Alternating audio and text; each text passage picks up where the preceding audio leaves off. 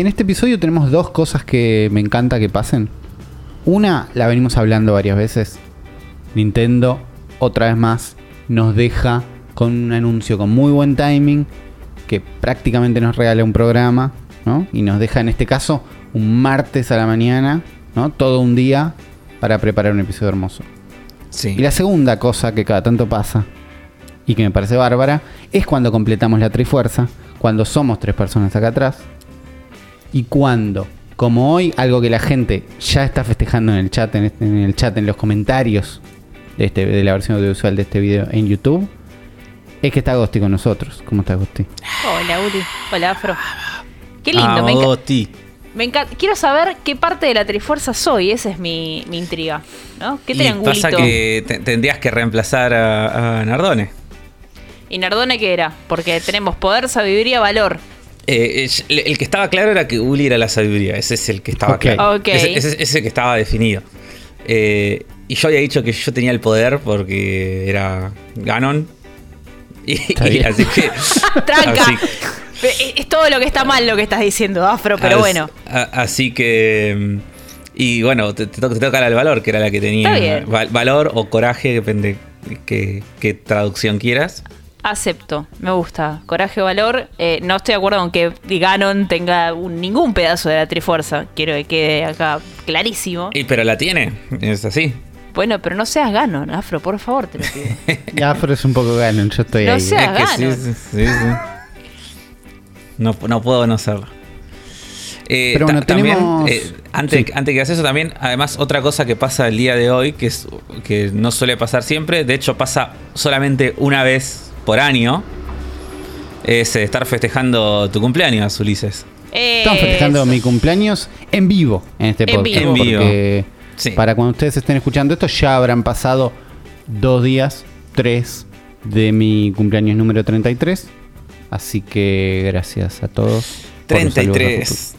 Me di cuenta Sí. el otro día escuchando el futuro cuando nombraban eh, las edades. Sí. Que, en realidad tenés, yo pensé que tenías mi misma edad y tenés un año más que yo. Mirá, Ok, yo también pensé que tenías mi misma edad. No, Sabiduría. Yo, yo, yo cumplo 32 ahora, este año. O sea, vos naciste en el 90. Yo nací en el 90, vos sos del 89. Ok, 89, 1980. Claro. Sí, yo también pensé que eras del 90. Mira, Ok. mira, mira. mira. Así que soy el más joven. No, Gosti era más más joven. joven. yo seré era- más joven. Gosti era más 92. 30 Sí, años. sí, Gosti. Ok. Gosti era más Todos, del, todos del, del 1900. Sí, igual somos todos. Menos sí, sí, Uli. to- todos chicos, del- niños de los 90. Sí. Y. Claro. Bueno, eso, no sé. No sé, iba a decir algo más, pero ya se, pero se me fue de la mente y no, no lo voy a recuperar. Bueno, No pueden, saludar a Uli en el chat también y decirle feliz cumpleaños. Uli les va a responder Ah. con una carita feliz. Te estoy poniendo en compromiso, es. Uli. Eso, eso Se puede, es lo se que puede, sí, sí. Hoy, hoy estuve respondiendo con, con emojis todos los saludos de cumpleaños. Así que estoy preparado. ¿Con emoji comentando en emoji o con emoji tipo reaccionando al mensaje en WhatsApp? Reaccionando al mensaje en Eh. Slack Ah, ok. con distintos emojis divertidísimos. Está bien, está bien. Compromiso. No, No es, no es una, un, un pulgar para arriba, es distintos emojis divertidísimos para cada mensaje. Está bien, había, había un poquito más de... co- No tanto compromiso como para responder, pero sí lo suficiente como para elegir un emoji personalizado. Ma- para mí fue un compromiso acorde. Eh, así que voy a estar haciendo eso en los comentarios de la versión audiovisual de este episodio en YouTube. Y eso, yo creo que estamos para empezar, porque tenemos una directa entera, una direct de 40 minutos, ¿no? 40 -ish. Más, sí, 40 y pico. de las grandes, ninguna mini direct, una direct que se anuncia de un día para el otro, una direct que sale en el contexto de la Tokyo Game Show. Me parece que estamos para empezar. Un episodio 259 de El cerebro de la bestia.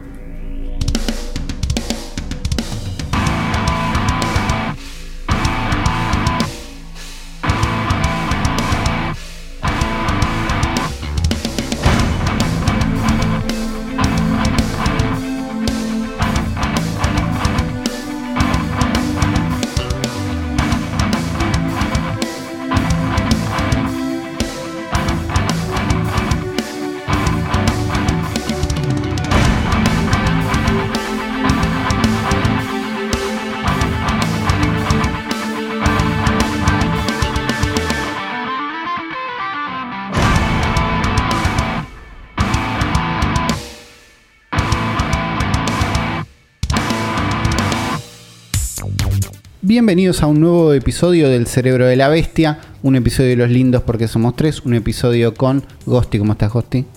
Hola, Uli. Y ¿Todo un bien? Te saludo por la ventana, Uli. Ahí está, nos saludamos por la ventana en vivo en el bloque anterior. Y eh, ahora, lo mismo con Afro. ¿Cómo estás, Afro? Muy bien, muy contento, con muchas ganas de, de hablar de todo lo que pasó el día de ayer. Bien, porque pasaron un montón de cosas el día de ayer, sobre todo por la mañana, algunas más por la tarde que tal vez no, no charlemos. Pero lo más importante, lo que tenemos que hacer ahora es también darle la bienvenida a los amigafros. Así es, los amigafros, la gente que nos deja comentarios en nuestras distintas redes, como en primer lugar en cafecito.app barra zona fantasma TV, donde Toronja, que supongo que es Toronja Venosa, te Es muy compró probable. tres cafecitos y yo te compró Uli porque son para vos, ¿Son para mí? porque dice feliz cumple Uni, excelente, Uli investiga como siempre, súper técnico y develando viejos misterios, cómprate algo rico, te dice. Qué bien, qué, qué es más lindo, que comprate algo lindo. Gracias, Tronjarosa, por esos cafecitos y por los saludos de cumpleaños. Sí, sí. Y bueno, así que ya saben ustedes también, eh, si quieren hacerle un regalito a Uli, nos pueden dejar unos cafecites. Así le desean un muy lindo feliz cumpleaños. Eh, después, pasando a comentarios en el programa, Miguel Aguirre nos dice que el Sifu se puede ordenar a 40 pesos en el Store Argentina. Aprovechen. Eh, vamos a ver si se puede o no. Eh, hay gente que dice que no pudo, gente que dice que sí. Yo creo, yo Así tengo que- un mail que dice que sí, pero en la página de Nintendo no dice nada. Pero todavía figura 40 pesos, probablemente el precio real sea 40 dólares. Eh, intenten, Sí. Intenten. Store Vamos- vamos a ver qué Argentina, pasa. claro. Yo me fijé recién en todavía en el store, hoy miércoles 14 está a 40 pesos, pero bueno, hay que ver a- a- qué pasa, ¿no? Si lo Claro. arreglan o no. Sí, Federico Córdoba dice, lo que no te cuenta el tráiler de Pokémon es que tendrás que obtener la licencia de conducir al mejor estilo de Gran Turismo. La mejor parte de Gran Turismo. es No, la, Así no, que, es la peor. no, si no te gusta esa parte, juega otro juego. Hay un montón de juegos que están buenos. Sí, jugué otro juego, te queda tranquilo. Está bien. No, no se ofendió Uli. ¿Cómo no, no- no le La bardeen el Gran Turismo? La Uli? Porque- mejor parte. No, no es que me bardean el Gran Turismo, todavía no pasa nada. Pero la mejor parte de Gran Turismo. Claro. Eh, Guillermo Palermo dice, ¿cuáles eran las chances de ser amigafro por un cafecito y un amiguli por Patreon todo el mismo episodio? Yo ya gané. Excelente como siempre. Y excelente vos, Guillermo, que colaboraste por partida doble, así que te agradecemos un montón. Man- Mandin Gaboland dice, Nintendo Direct me cayó de sorpresa. El primer anuncio también. Me hubiera gustado ver la reacción de Afro. Saludines. Ya te vas a enterar en, En un este ratito cuál fue. Sí, sí, cuál fue mi reacción. Y el Gabo dice, qué animal Darío, lo que sabe es increíble. Siempre salgo de lo solo investiga sintiéndome un pichi. Me encanta la cantidad de info que maneja esta gente. Tremenda entrevista. Edith dice, terminó Breath of the Wild en Wii U como yo. Lo quiero todavía más. Está muy bien. Después deja un spoiler de la direct de, de ahora, que ya vamos a hablar. Neptar dice, saludos cerebro. Kamada dice, viejo, vayan a leer los comentarios de Patreon. Muy buena entrevista, eso sí, nerdeada de la buena. Eh, sí, vamos a leer los comentarios de Patreon. No en este programa, en, en el siguiente, cuando eh, descubramos Uli y yo cómo hacer. ¿Dónde están? Claro. Sí, porque era Juan el que sabía de esas cosas. Eh, no tuvimos tiempo de preguntarle. Matt Max dice, uh, qué ganas de jugar Snowboard Kids con Ray Tracing que me entraron con este episodio. La verdad que sí. Martín Sandoval dice, qué buen programa, gran entrevista, Uli, qué laburo admirable que hace esta gente. Juan Cruz Otero dice, ¿y si dentro del nuevo Pokémon están todos estos Pokémon Auto a correr en un spin-off tipo Mario Kart? Sería mejor que Mortal Kombat Kart. Era muy bueno Mortal Kombat. Y, pero, un Pokémon Era con bueno. Sí. Milo Palacit dice, buena gente, magnífico capítulo como siempre, necesito preguntar, ¿qué Pokémon me recomendarían? El último que jugué fue Black and White para la 3DS y lo disfruté un montón.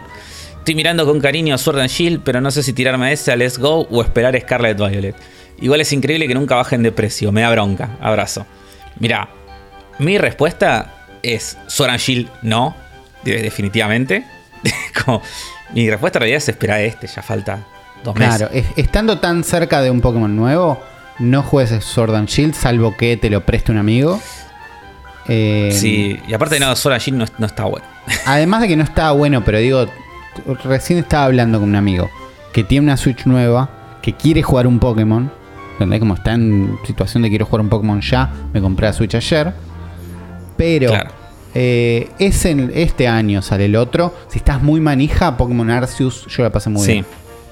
Sí, sí, sí. Eh, Juan Dortúzar dice, excelente podcast. Ahora tengo una Switch Lite, puedo hacer el camino de la bestia, me echando capítulos viejos y escuchando el nuevo hasta que salga. Bien, se puede. Un gran plan. Sí. Delvic07 dice, el podcast de Uli siendo el podcast de Uli. Excelente episodio. ¿Tendremos Pokémon Breath of the Wild al fin? Ojalá. El hype que vengo manejando es terrible. Que iba a haber un juego de Pokémon para Switch basado en España se filtró en 2017. ¿Será este? ¿Cuántos años creen que los de Game Freak estuvieron desarrollando este juego? Un abrazo grande, gracias por tanto. Eh, y sí, debería ser este. Es este, todo indica que es este. No creo que eso garantice que hayan estado tanto tiempo desarrollándolo. Para mí, los Pokémon tienen más, mucho más tiempo de preproducción que de producción. Preproducción en el sentido de concept art, diseño de Pokémon. eh, es como que se, para mí gastan mucho más tiempo en eso Que, en que lo que están después programando el juego. Puede ser. Puede Que ser. en la parte técnica. Por eso se ven como el orto. y los diseños están buenos, que es lo que pasa. Claro. Porque los diseños de los Pokémon nuevos y los entrenadores están buenos. Sí. Ahí te das cuenta. Que- Ves cualquier Temtem y te das cuenta que no era una boludez. No, no, por eso, para mí, posta le gastan más tiempo en eso. O en el cons, qué sé yo, en game design, en cosas por ahí más de. De Más la en gente papel, que juega. claro. Sí, de la gente que juega competitivo. No sé. Puede de ser. matemática. Que en lo que es eh, programación. Roman 12 dice, pero qué bueno Uli investiga, señores. Nunca decepciona. Después, un buen bot que ya Itza dice Alex Sesh Scrum Over Sus Deeper número 10 y deja un Bien. link que yo por si acaso no lo, Gracias. no lo ese cliquearía. ese- no es para mí, le agradezco mucho el comentario acerca de mi pelo violeta. Sí, gracias. Y por último, Dylan Durán dice, a ver, a ver, ¿cómo que vuelve Uli investiga y no lo pone en el título? Uno escuchando tranquilo, acostando un rato después de estudiar y, termina sal- y terminé saltando de la cama escuchando que se viene entrevista realizada por el investigador número uno de todo el documento audiovisual argentino. Dice, saludos para Afro también. Perdón, pero este programa se lo robó el regreso de, de UI. Tipo, UI. UI. Me Eh, gusta. me gusta un poco. Es verdad que no lo pusieron en el título, pero es el mago del ray tracing. Era un título que daba ganas de poner también. Los que están escuchando Sí. este episodio y no el anterior, hicimos una charla con eh, la persona, el argentino, ¿no? No es menor, que se está encargando de que Nintendo 64 tenga ray tracing. eh, por lo menos en su versión emulada, es el que le puso ray tracing a Mario 64 y se lo está poniendo a otros juegos. Así que si no lo escucharon, yo lo iría a escuchar. Interesantísimo. ¿Tenemos más amigafros? No, no, ese era el último, ese era el último, perdón. Ese, perdón, ese era el último amigafro, pero tenemos también un amigule que voy a elegir de forma totalmente aleatoria mientras escroleo sobre este Excel, no hay nada que me guste menos. En este caso vamos a elegir a Alejandro da Silva, que es cómo hizo para hacer un amiguli.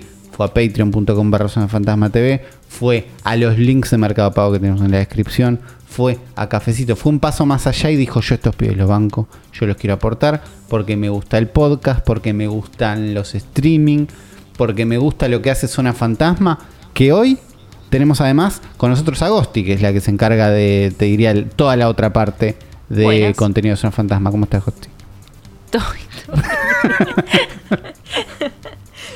Me encanta porque, porque vivimos, nos estamos viendo literalmente a través Ahora. de una ventana y ya van tres veces que nos preguntamos cómo estamos. Sí, pero, Pero bueno, es- está pero bien, sie- es siempre invitamos a la gente a colaborar y les decimos, no es solo por este podcast, hay otras cosas más. Así es, me pueden ver eh, todos los sábados a las 11 de la noche en Zona Fantasma TV, pueden ver el Squad Fantasma también los domingos a las 11 de la noche en Zona Fantasma TV y tengan activadas las notificaciones porque entre semana no sabemos bien qué día porque va variando según cuánto me cascotearon en el trabajo. eh, tenemos también stream eh, ahí a mitad de semana. Ok. Entonces todos esos streaming estarían bancando con patreon.com o con los links de Mercado Pago o con Cafecito o lo- con lo que sea o con un comentario, con un tweet, con un los quiero un montón, un una retweet. bandera, una remera, un retweet. Eso. Todo eso se los agradecemos un montón. Gracias por estar ahí. Dicho todo esto, tenemos un programa hoy de los que Nintendo dijo, chicos, ¿quieren noticias? Toman, tomen 40 minutos. 45 Toma. minutos. Anunciados para mí, lo más, lo más lindo de una Nintendo Direct es anunciada un día para el otro. Sí. Sí, Sí, porque sí. no es la, ni siquiera es la semana que viene, es mañana. No, no, es mañana, jodete si tienes que programar algo. Ya. Sí.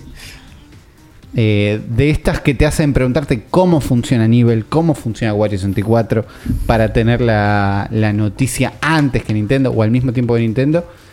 En este caso tuvimos una Nintendo Direct, la Direct de septiembre, que se venía rumoreando bastante también. ¿no? Nosotros creo que no La lo hablamos tanto acá. La- Pero- pero, sí la leímos en noticias. Ok, Sí, sí. porque la gente estaba, como ahí me parece que hay una Direct en septiembre. Teníamos, Todos los septiembre hay direct. bueno, expectativas de Metroid Prime Trilogy, expectativas de Zelda Wind Wind Waker, y Waker. alguna otra cosita y no sé qué. Sí. No pasaron. ya La- les spoileamos. Ya sabemos si no que no vieron la pasaron, la gente probablemente lo vio, probablemente sabe, porque si hubiera pasado alguna de esas cosas se hubieran enterado, sino que tuvimos una direct que, si hacemos un breve repaso, no va a ser breve, arranca con la gente de Afro, ¿no? Arranca con unas Sí. imágenes que decimos de dónde viene esta serpiente loca, estos chabones son japoneses, claramente estamos en el marco de la Tokyo Game Show, pero hay unos Fire Emblems ahí. ¿Qué onda esto? Sí. Eh, bueno, arrancamos la direct con Fire Emblem Engage. Nombre horrible. Eh, ¿Sabes lo que me hace además- pensar el nombre afro? Eh, a lo que dice el capitán de Star Trek cuando tienen que hacer. Eh, cuando tienen que arrancar la nave. Engage. Yo, eh, es lo yo que tengo pensé. muy poco Star Trek, pero. Ok. No, en- Así que no. Engage para mí es el, El- tercer el Nokia mejor Engage. Nokia, claro. Eh, Claro, yo, claro, yo veo Engage y pienso en el Nokia, porque aparte el- el- los colores me dan medio a Nokia Engage. Eran Los colores también es medio Engage. Sí, sí, es para jugar al Tomb Raider en el Bondi. Sí, sí, sí. Em, pero bueno, no. Eh, nuevo Fire Emblem para principios del año que viene. Que arranca. Yo te digo lo- cómo fue mi, mi- mi guía de pensamientos durante este tráiler. Porque arrancó con una cinemática donde se ven como muchos héroes de Fire Emblem. Sí, hasta ahí todo bien. Como volando. Entonces yo lo primero que pensé fue dije. Dije.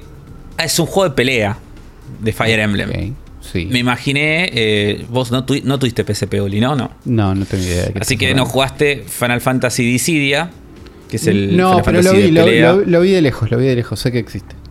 Bueno, yo vi esto y lo primero que pensé fue, eh, ah, Final Fantasy es, es tipo Dissidia, pero Fire Emblem. Esto Es porque lo- estábamos viendo personajes, porque yo los veo y son todos iguales. Son de distintos Fire Emblems, los que la Sí. gente que estábamos viendo. Sí. Y veía esos personajes ahí y después aparece un personaje con toda la pinta de- del el meme del personaje principal de anime, ¿no? Que le habrá visto que es el que tiene los pelos color. Que dice, ¿cómo reconocer a un personaje principal en un anime? Y es tipo una, un aula, un colegio donde son todos los personajes. Todos los personajes no tienen cara y todos tienen pelo negro. y, el protagonista tiene los pelos rojos parados. Tiene todos pelos parados, rojos y colores. y bueno, es eso. Eh, un personaje con un diseño bastante horrible. eh, pero que automáticamente a mí me hizo pensar en. Me hizo acordar el. Tokyo. Además de San Lorenzo, me hizo acordar el Tokyo Mirage Sessions. Que es eh, este crossover entre Fire Emblem y Persona. En realidad entre Shin Megami Tensei. Entonces yo dije, ah, de, mirá si es un Mirage Session 2. Y Porque no. con, ese la pasaste muy bien, ¿o no? eh, Juegazo. El- uno de los mejores sistemas de peleas que, que vi en un, un RPG en los últimos años. Me gustó más ese que el Persona 5, ¿eh? así que véngame a buscar. Ese lo terminé con ganas. Eh, no, pero. Y resulta que no, al final esto es un Fire Emblem hecho y derecho. Vemos gameplay, tipo sistema de combate tradicional de Fire Emblem, combate táctico, personajes, animaciones, todo lindo. Se ve que toma bastante del free houses porque se ve un momento donde puedes caminar por la ciudad y ir a hablar con distintos personajes, comprarle, cambiarle la ropa, hacer como distintas cosas muy de, de fuera de combate. Y, y parece que el gimmick de este es que los personajes. eh, puedes invocar a personajes clásicos de Fire Emblem como sus espíritus. Y es básicamente si como fueran personas, ¿no? Es como Sí. eso muy del Tokyo Mirage. Eh, así que bueno, eh, a mí esto, esto se me da. Esto me da todas las sensaciones. Esto es. Este juego es consecuencia directa de Fire Emblem Heroes. De juego de celular. Fire Em- ¿Sí? Esto es y sí, porque es como ah, después de ese juego que fue el que es el juego re- recordemos ese juego celular más exitoso de Nintendo. No sabía, me he olvidado. Sí, sí, no lejos es el, pero con mucha diferencia es el que más plata hizo, es el y el que es el que sigue funcionando. Claro. Eh, Nintendo dijo Fire Emblem a los fans de Fire Emblem que le gustan Gastar plata. las waifus. Está bien, No, le gustan los personajes. está bien. Le gustan, le gustan tener muchos personajes de diseño falopa, entonces dijeron, bueno. Y para mí esto es consecuencia directa de eso. Es como es traer personajes clásicos de Fire Emblem y, y con rediseñados, todos lindos, todo así, para... La verdad que se ve bastante bien lo que vimos. No sé cuánto Se de ve- gameplay, cuánto de dónde sale todo. Se ve Se bastante bien. Sí, Se ve mucho mejor que Free Houses. ok. Dicho de Y- eso, el logo es espantoso y los colores todo full Eh, rojo y full azul Es horrible. son feos. Sí, es feo. Sí. Son es feos. feo. Es feo, Eh, feo, feo, sí. Por el Es un- pelo del es- protagonista ya no lo quiero jugar. Es, Es que- feo rojo y feo azul. Podrían ser unos rojos y azules más lindos. Existen, es una sí, mala sí. combinación de, de esos dos tonos. Sí. Aparte su- el, el protagonista es feo. No, no me gustan los pelos que tiene. Sí, no, no me gusta. Tiene un ojo rojo y un ojo azul también, no es solo la ropa, también todo es como con esos dos colores. Incluso cuando están que te muestran eh, una pelea, eh, el mapa está dividido entre azul y rojo, no sé por qué. Eso siempre. Eso siempre. Sí, sí, Bueno, eso- eso es Se lo, se lo pusieron entonces al personaje. Eso. Claro. Eh, pero nada, no, sé. Está. Es un nuevo Fire Emblem posta. eh, lo voy a jugar. Listo. No, no hay mucha vuelta que, no hay mucha vuelta que darle. Un Fire Emblem que se juega. Sí. Lo Es- que es un Fire Emblem será jugado. Ok. ¿Tenemos fecha de esto o no? Sí. El 20 de enero. Ok, tenemos un juego para enero, un juego para el día del cumpleaños de mi hermano. Mira, Eh, seguimos con un juego que probablemente no juguemos, pero porque ya jugamos los tres. eh, que es It Takes Two, que llega a Nintendo Switch. Este es en las categorías que tengo en, en mi cerebro de lo que espera una Direct. Este es el port inesperado para mí. Sí. sí, y también el que no sabemos cómo es que va a correr. O sea, me Mm. encantaría probarlo solo para Sí. saber cómo resuelven la parte de estar corriendo Un juego que se ve muy bien. Que se ve Es- muy, muy bien, pero además sí. corre, corre en paralelo en la misma pantalla, porque la gracia es que lo puedes jugar en, en- en cooperativo en tu casa. Y no le tengo nada de fe a la Switch Sí. corriendo esto. Si me baso en este tráiler, la respuesta a eso es. La solución es viéndose feo. Porque se ve muy feo. Se ve muy Framey. Se Se ve ve- feo. No se ve tan framey como otras cosas que vimos en la misma en esta misma presentación, me parece. No, no se ve. se- El frame parece más coso, pero, pero se nota que está tipo. Fal, eh, se ve feo, tipo, no, no sé. Sí, el juego original, si pones uno lado a lado, no es sobre la resolución, es como Se- el se ve escenario. feo. es- Está como cuando un- tu compu no corre un juego y lo pones en- al mínimo, mínimo, Sí. mínimo en, en Sí, sí, resolución y en texturas y en todo. Se sí, ve sí, así. se, ve, se ve apagado aparte, es Sí. como que no. Como que le falta brillo, ¿viste? Le falta color. Y después hay unas partes en donde por ahí los personajes están cayendo como dentro de un embudo o algo así, que se entrecorta todo. Esa es la parte Sí. que a mí me da miedo. Sí, que no sé lo, qué va a pasar. lo que me, me divierte de esto, de la versión de Switch, es que tiene para jugar de a dos, eh, con dos Switch local. Eso, eso puede estar bueno. Cada uno en su Switch, ustedes que tienen dos Switch ahí. Igual ya lo Sí. jugaron, ¿no? Pero, pero es- Sí. eso me divierte. Igual, aún así, me parece que siempre vas a jugar pantalla dividida porque es como está hecho este juego. Creo que este juego, aun cuando lo jugás online, jugás pantalla dividida. Pero no, no estoy seguro. Eh, pero me parece que en ese modo no. Bueno, no Ac- sé. Acá cuando lo muestran, lo muestran separado. Así que la verdad es que no sé. Incluye el Friend Pass, que es que si vos lo comprás, podés jugarlo con alguien online que no lo haya comprado. Eh, que para un juego que es esencialmente sí o sí co-op, me parece que es bárbaro. Y aún viéndose feo, me parece que es un gran juego que alguien que solo tiene una Switch va a poder jugar ahora. Eh, Sí. Y habiendo jugado Doom, Doom- Doom 2016 en un momento y habiendo jugado un montón de Warframe, superás que las cosas se vean feas. Sí, el juego está bueno. Sí. Con lo cual, nada. Un juego que aparece, un juego que estaría bueno que esté barato, sobre todo de este lado. Eh, pero nada, un, un- un pequeño port. Otro pequeño port, ¿no? Es pequeño. es un Es- remake, no es un port. Ok, es un remake, Sí, no es, un, port. es un remaster en realidad, me parece, ¿no? Eh, para mí es un remake porque... O puede ser que sea un remaster. Eh, tendría que volver a ver el original. El original es de Wii y estoy seguro que se veía, se veía bastante peor que esto, pero tendría que volver a verlo. No, está bien, si era de Wii era estándar, por lo menos. Con Bueno, lo pero cual- digamos de qué estamos hablando porque la gente no, no entiende nada. Está- Es verdad- estamos es hablando verdad de que no hicimos esa parte, sí. no, estamos hablando de Fatal Frame Mask of the Lunar Eclipse. Eh, Sí, el que 4. Yo, la verdad, este tengo muchas ganas de jugarlo. O sea, es el terror que a mí me gusta. El terror japonés falopa que te destruye el cerebro. Y se Sí. veía muy lindo. Se veía muy lindo. Yo jugué un fat- el Fatal Frame, el primero.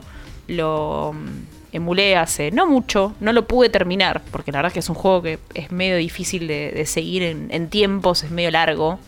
Eh, y tenía una propuesta súper interesante. Y este se lo ve bastante creepy. Me gustó.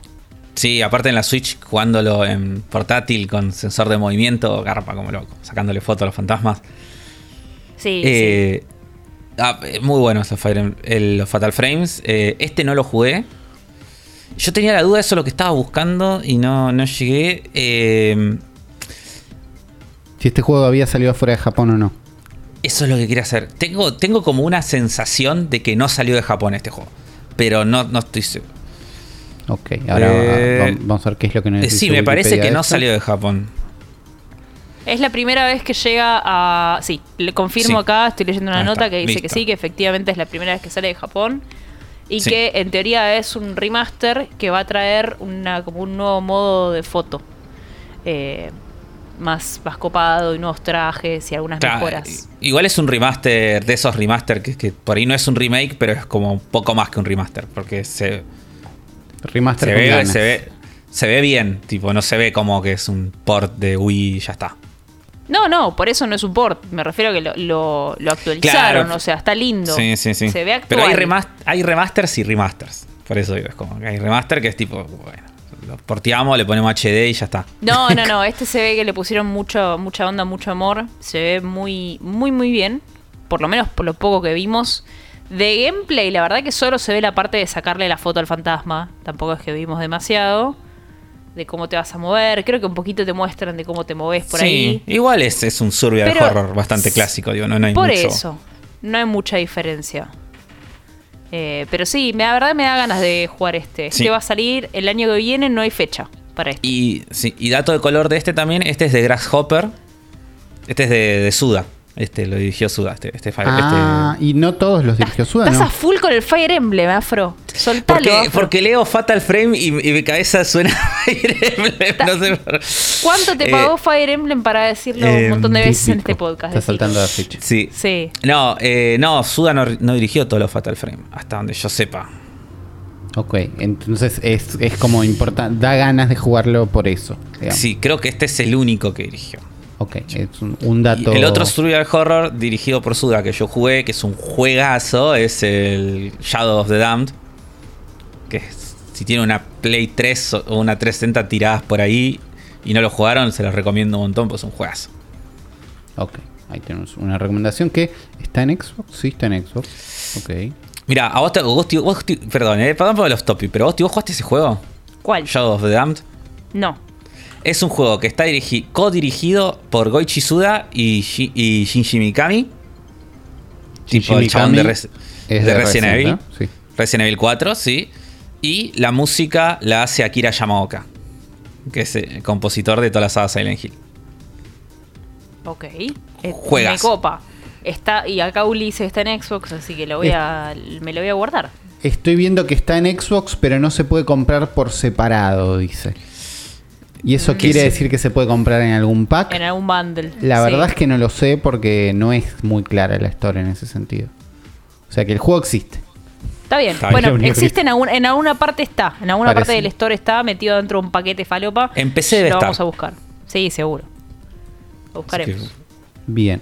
Eh, siguiendo con noticias de la Direct, Afro, ¿terminaste Xenoblade Chronicles 3? Eh, no, porque lo frené para jugar al juego que, que- que íbamos a hablar, pero al final no hablamos por, por esta directa. Ok. te, gente, el nuevo Mechanical Friend que nos va a estar acompañando, nos anunciaron el DLC de Xenoblade Chronicles 3.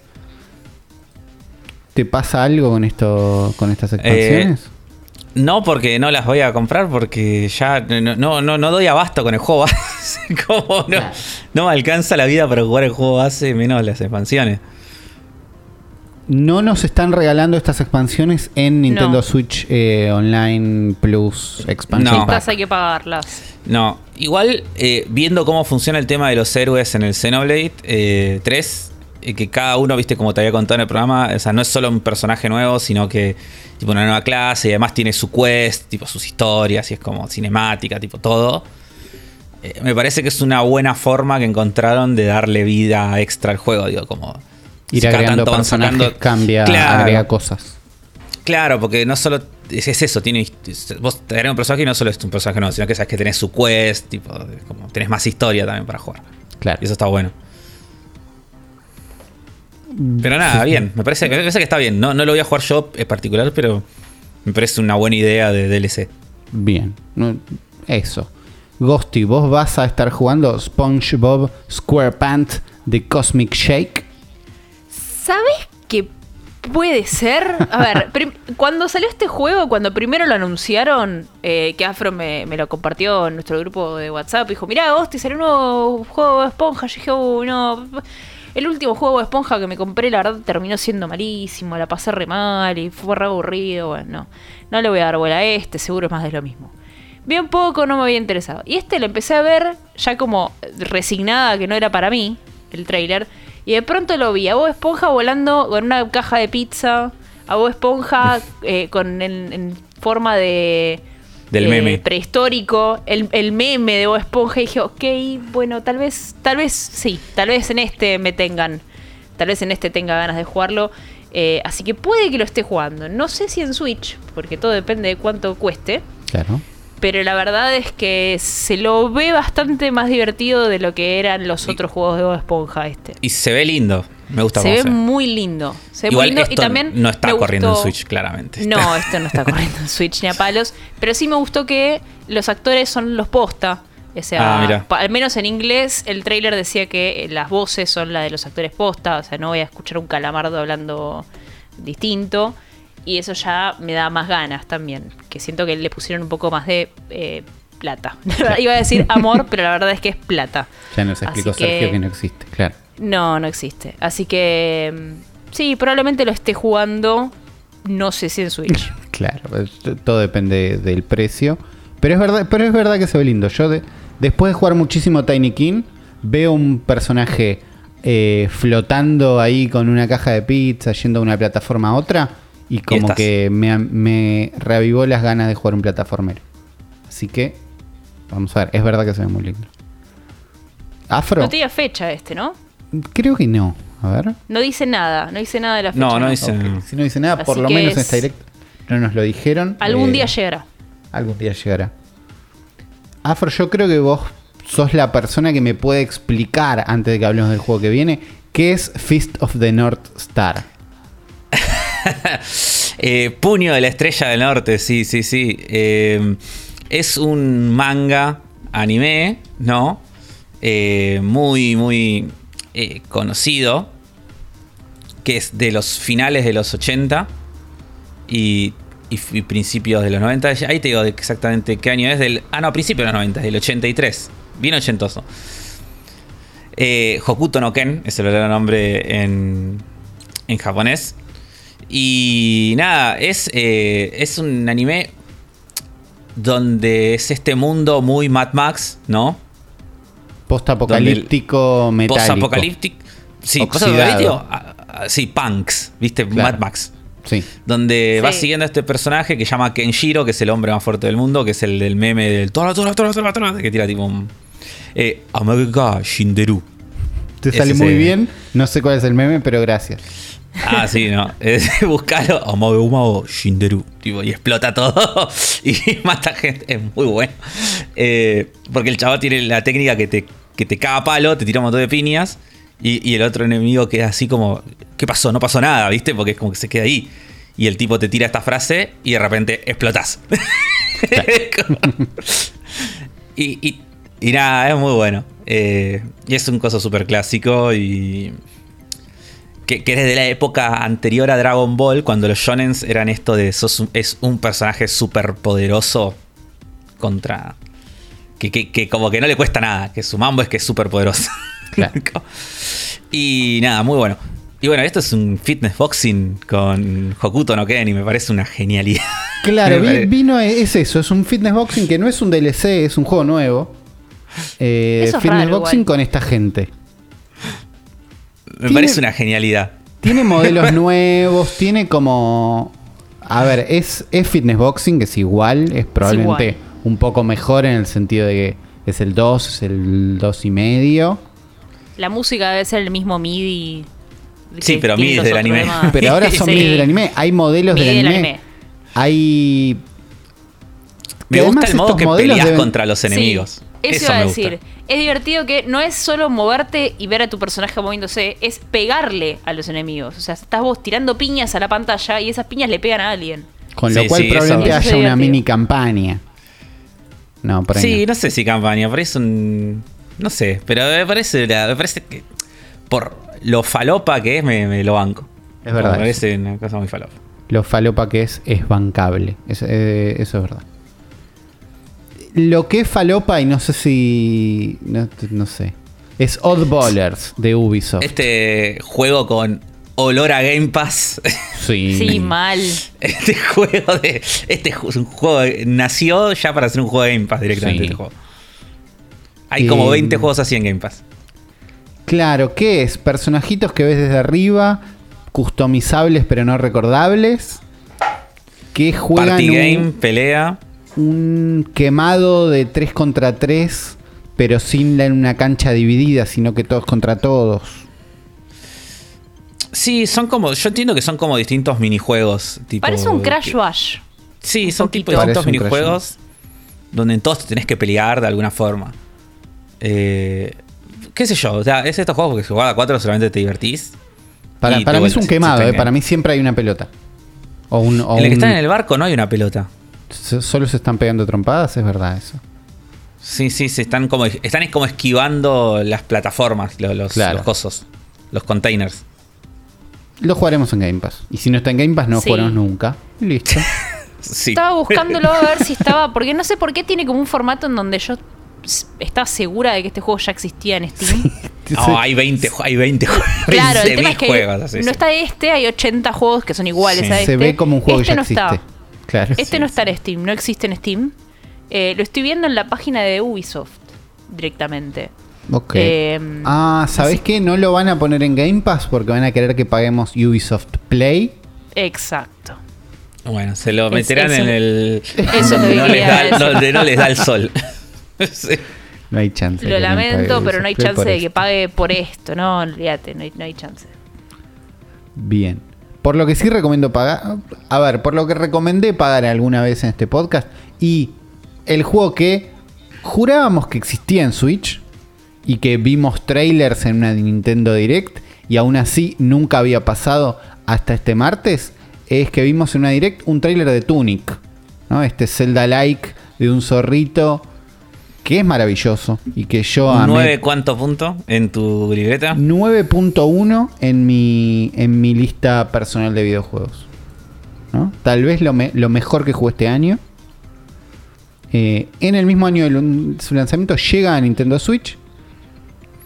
Eh, Se con ve. framey. eh, sí, se ve bastante Y de dranga. vuelta. Y de vuelta pierde muchísimo del brillo de la luz que tiene dentro de, eh, de, de- Sí. de la consola, de otra consola. Yo lo vi Sí, a Uli y- jugando, yo no lo jugué, pero lo vi a Uli jugando en Xbox y se veía increíble y acá Este se juego ve se ve como- hermoso. Lo, lo que le falta que se nota es la iluminación, al toque. Eso, se, Eso. se nota que no, no tiene la, la iluminación en tiempo real que tiene el otro. Eh, Eso se nota que el toque no está. Pero igual dentro de todo, eso es- visualmente me parece que no se ve tan Para mí, mal para mí se ve bastante bien dentro de todo. Es más, El tema es el frame. Claro, preferiría que se vea feo para que corra un poquito mejor, me parece. Porque Igual- aparte en, en- en este juego es como. es muy clave el frame rate, eh, porque Igual es un esos juego juegos muy difícil. están. Esos juegos que están en Game Pass te conviene toda la vida eh, pagar el Game Pass y jugarlo en cloud. Lo vas a disfrutar mucho más. Este está en cloud, además. Sí. Yo lo juego todo en Eh, cloud, casi. Bueno, por eso. Lo vas a disfrutar mucho más que si te lo compras en la Switch, que seguramente va a salir mucho más caro. Y además no tiene fecha de lanzamiento, así que ni siquiera sé cuándo va a llegar eh, a Switch. Y, y lo disfrut- se va a ver muchísimo mejor. Lamentablemente, no, perdón, que no, que venga un podcast de Nintendo a hablar mal de Nintendo, pero es la No, realidad. está bien, está bien, eh. To- to- Todavía no llegamos al momento todavía incluso en donde... Está bien, está bien, está bien. Vos, vos, vos, vos, vos no te preocupes. To- Todavía estamos en el momento, en el momento bueno de la directa. Ganon Intensifies. Sí. A ver. Eh, no, pero, pero otra vez, está bueno que el juego llegue a Switch. A alguien le va a servir. Sí. Eh, Sí. Hay mejores formas de jugarlo, seguro. Pero era un juego que creíamos que ya estaba. Y para mí tenía que estar y ahora está. O va a Y estar. tiene mucha onda Switch. Tiene como, es un juego que te, que te verías en una indie. Claro, bueno, nosotros creíamos que lo habíamos visto ahí durante Sí, muchísimo sí. tiempo. Eh, creo que buscamos hasta esa direct y todo y, no- y no, no existía. Lo que hicieron fue el anuncio de. Anuncio de dos remakes y promesa de una tercera. Sí. En realidad es eh, vistazo a dos... re- Ya están anunciadas. Estaban anunciadas, Ya- ¿no? Sí, sí, ya las habíamos visto. Mostraron más de las remake de Front Mission 1 y 2. Que me lo voy a poner de gorra a ambos. Yo nunca Eh, jugué Uli, Front Mission. Uli, Y es, ten- es- es- es la tuya, ¿eh? Siempre lo supe, pero intenté jugar el 3 o el 4 en Play 1 en japonés, creo. O, No, imposible. O en, o en un CD que andaba mal, como entendés, como traté, pero. O en un emulado. Una vez traté de jugar uno en un emulador de Play 1 en un teléfono. No. Eh, y No, sí, era joven. Era joven. Ah, Y no, no- nunca me enganché, pero sé que es un juego para mí.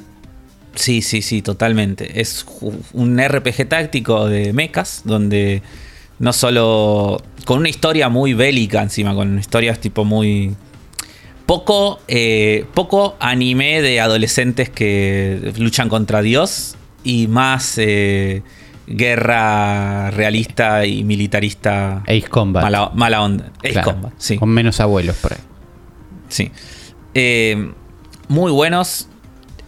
sobre todo el anuncio que es el 3. El 3 es uno de los mejores juegos de, de la vida. El 3, ¿sabes lo bueno que es? No, no, el 3 se va a la mierda en bueno, boludo. Es como que yo vi el anuncio del 3 y me volví loco. Como creo que lo que. Y eso que no vi nada, vi un JPG del logo nomás. Pero, es más, para mí, sacaban el remake solo del 3 y estamos, eh, tipo, ya está. Claro, pero, Pero me- de- pero deben funcionar muy parecido y es como que si haces el remake de uno, podés hacer el remake de los otros y si los vas a vender es mejor venderlos en 1, 2 y 3. El primero Y va a estar en eh, noviembre, el segundo 2023 y el, y el tercero va a venir en un futuro. Mira, acá dos cosas de esto. Eh, primero, los que mostraron del 1 y el 2 se ven exactamente iguales eh, En- gráficamente. entre así, sí, que, claro. así que es el mismo, todo, el mismo motor, todo. Y el 2 nunca había salido de Japón, así que también es ahí como. Ha- Hacía falta completar algo ahí. Sí, sí, sí, sí. Está bien, el primero era del 95, el segundo del 97 y el tercero del 99, según el copyright que aparece abajo de la gente de Square Sí. Enix. Los voy a estar rejugando. La verdad que los voy a estar rejugando. Yo te voy a Eh, estar mirando de lejos. Sin jugar, pero de lejos. Ok, de lejos. Eh, lo que sigue es, creo, el primer juego de granjas de la Direct. Sí. El primero de muchos. Y Primero de tal, y muchos. tal vez el primero El de la único. vida, porque estamos hablando de Story of Seasons. Que Para son- mí es el único que hay que bancar. sí, ese es el único, el, el- el único que tiene derecho de piso. Exacto, exacto, sí. Definitivamente. Perdón, Uli, te pisé, lo presento yo si querés. Es Tuyo. el Story of Seasons, A Wonderful Life. Eh, yo no jugué ningún Story of Seasons. Yo me, me- me voy a autoproclamar la representante oficial de los juegos de granja de este podcast, Ok, si me permiten. Viniste al Eh, podcast ideal para vos entonces. Qué gracia. ¿Por qué? ¿No, no había, ¿No estaba ocupado este cargo? ¿Estaba libre? No, eh, estaba libre por ahora, sí. Listo, está bien, es mío. Entonces es No, mío, no, yo, a, mí, a, yo- a mí me gustaban, ¿eh? Pero esto... pe- a mí me gustaban, pero... No te habías Pero- autoproclamado hasta ahora. No, no, yo jugué... eh, Dormiste, jugué, jugué casi todos los Harvest Moon viejos. Ok. Me gustaba mucho cuando era más chico, el de Super Nintendo sobre todo. Y el, Sí. de, Game Boy- y el de Play 1. Eh, pero después tienen un punto que eran todos iguales. Y Stardew Valley me gustó muchísimo. Pero no le metí ni una centésima de la cantidad estúpida de horas que le metiste vos, No, no, no, no, no, no, tiene, no hay comparación. Está bien, voy a ignorar la parte de estúpida de la cantidad de horas que le metí a Stardew Valley, pero sí, es verdad. Eh, igualmente vos tenés la experiencia de los Harvest Moon que yo no la tuve, así que ahí podemos complementar si querés. Y la verdad que este lo primero que me pasó es que cuando lo vi no sabía que era eh, el- el- este juego, no sabía que era... mm, Story of Seasons. Gracias, O me Harvest salía Harvest Moon, ju- justamente.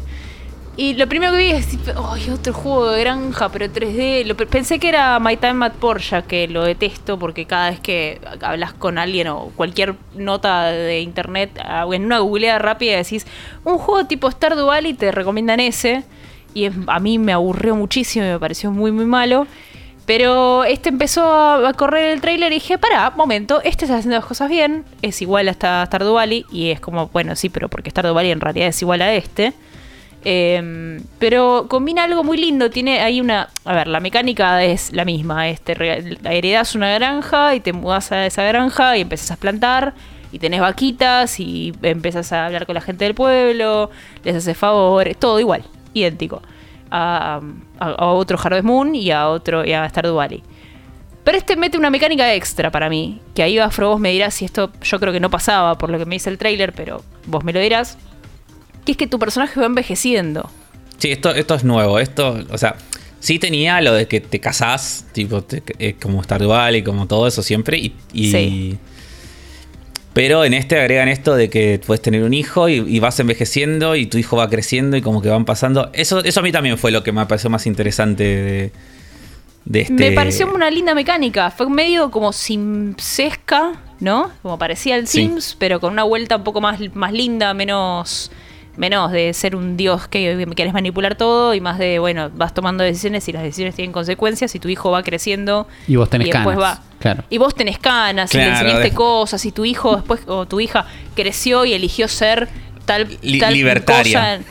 Claro, y es tu Y es culpa, como- y vos es- te miras el- al espejo y ves es las arrugas final y decís, ¿qué hice? Es el final malo. Es como. Eso. Viene y te dice: Papá, vos no entendés a mi ley. Tenés que. Eh, tiene razón en lo que dice. Es este- Claro, y vos te ves las canas en el espejo y ahí borrás el save y empezás de vuelta. Pero me pareció que era una mecánica interesante y que hasta ahora no lo habían tenido otros juegos de este estilo, sobre todo viniendo de Stardew Valley, en donde vos también podés tener hasta dos hijos y los hijos no crecen nunca. Nunca, son Claro. insoportables. Al punto de que directamente hay una mecánica en el juego donde podés ir y poner Y plata y convertir, más o menos, los puedes convertir en palomas y que, y Mm. que vuelen y desaparezcan. Eh, pues cual- Desaparezcan. desaparezcan, sí. Es el va- vas al altar del egoísmo y pones no me acuerdo qué ítem y convertís a tus hijos en palo, a, a tus hijos en paloma. Hermoso. Porque no sirven para nada los hijos. Están ahí dando vueltas, no joden tampoco, no es que te sacan Ah, no le tenés que dar de comer. No le tenés que No, no, atención. no, están ahí y están ahí, nada más. Como el Eh, perro, que está ahí. Claro, como el perro que está ahí, pero son tus pibes y están ahí. Eh, crecen de bebé a como a bebé un poco más grande que camina y no hace más nada que eso. Eh, Sí. Tampoco hace nada tu, tu pareja, si es por eso. No, no labura, no hace un carajo. Medio que está ahí, te ayuda a veces con la granja, un poquito, pero no más que eso.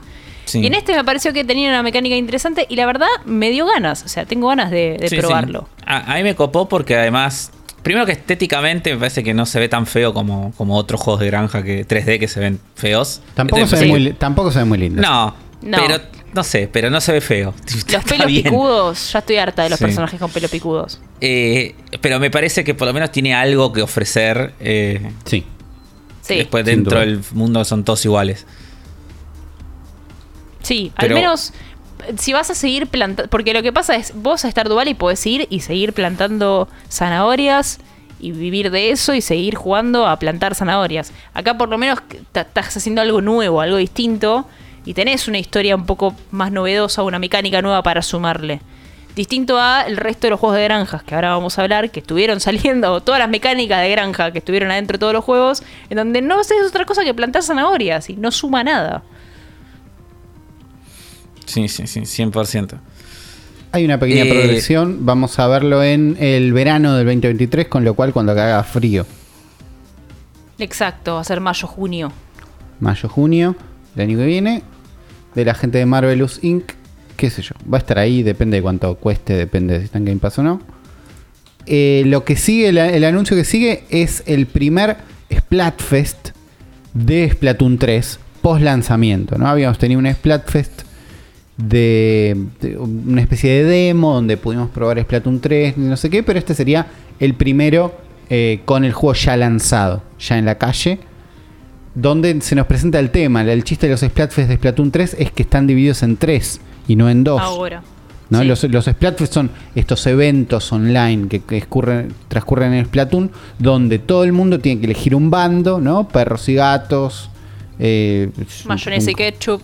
mayonesa y ketchup y pelearse contra los del equipo contrario para terminar de decidir quién va a ganar. En ahora siendo a 3 existe el miedo de que ninguno esté tan bueno. Arrancamos con piedra, papel o tijera. Y ahora el primer Splatfest de Splatoon 3 va a ser, no sé cómo es en español, pero es Gear, Grab or Fun, ¿no? Es La como- pregunta ese es: ¿qué yo- te llevarías a una isla desierta? Sí, Claro. diría Yes. que equipamiento, Sí. víveres o diversión, entretenimiento. Sí, Claro. exacto. Me- Horrible, Malísimo. malísimo. Siento que todos los. Así como yo lo leí mal recién, siento que todos los Splatfest de este momento se entendían con las opciones. ¿entendés? Yo te decía las opciones Sí. y ya entendía Gato, qué era. No Sin la tenían, pregunta. no tenían una pregunta que sea tan importante. Y mismo Sí. en la gráfica que te lo presenta, la pregunta no es tan importante. ¿entendés? Es, es fácil de no leer. Eh, y si no lees, no tienen sentido las opciones. ¿Qué te llevarías a una isla desierta el, 20 el viernes 23 y sábado 25?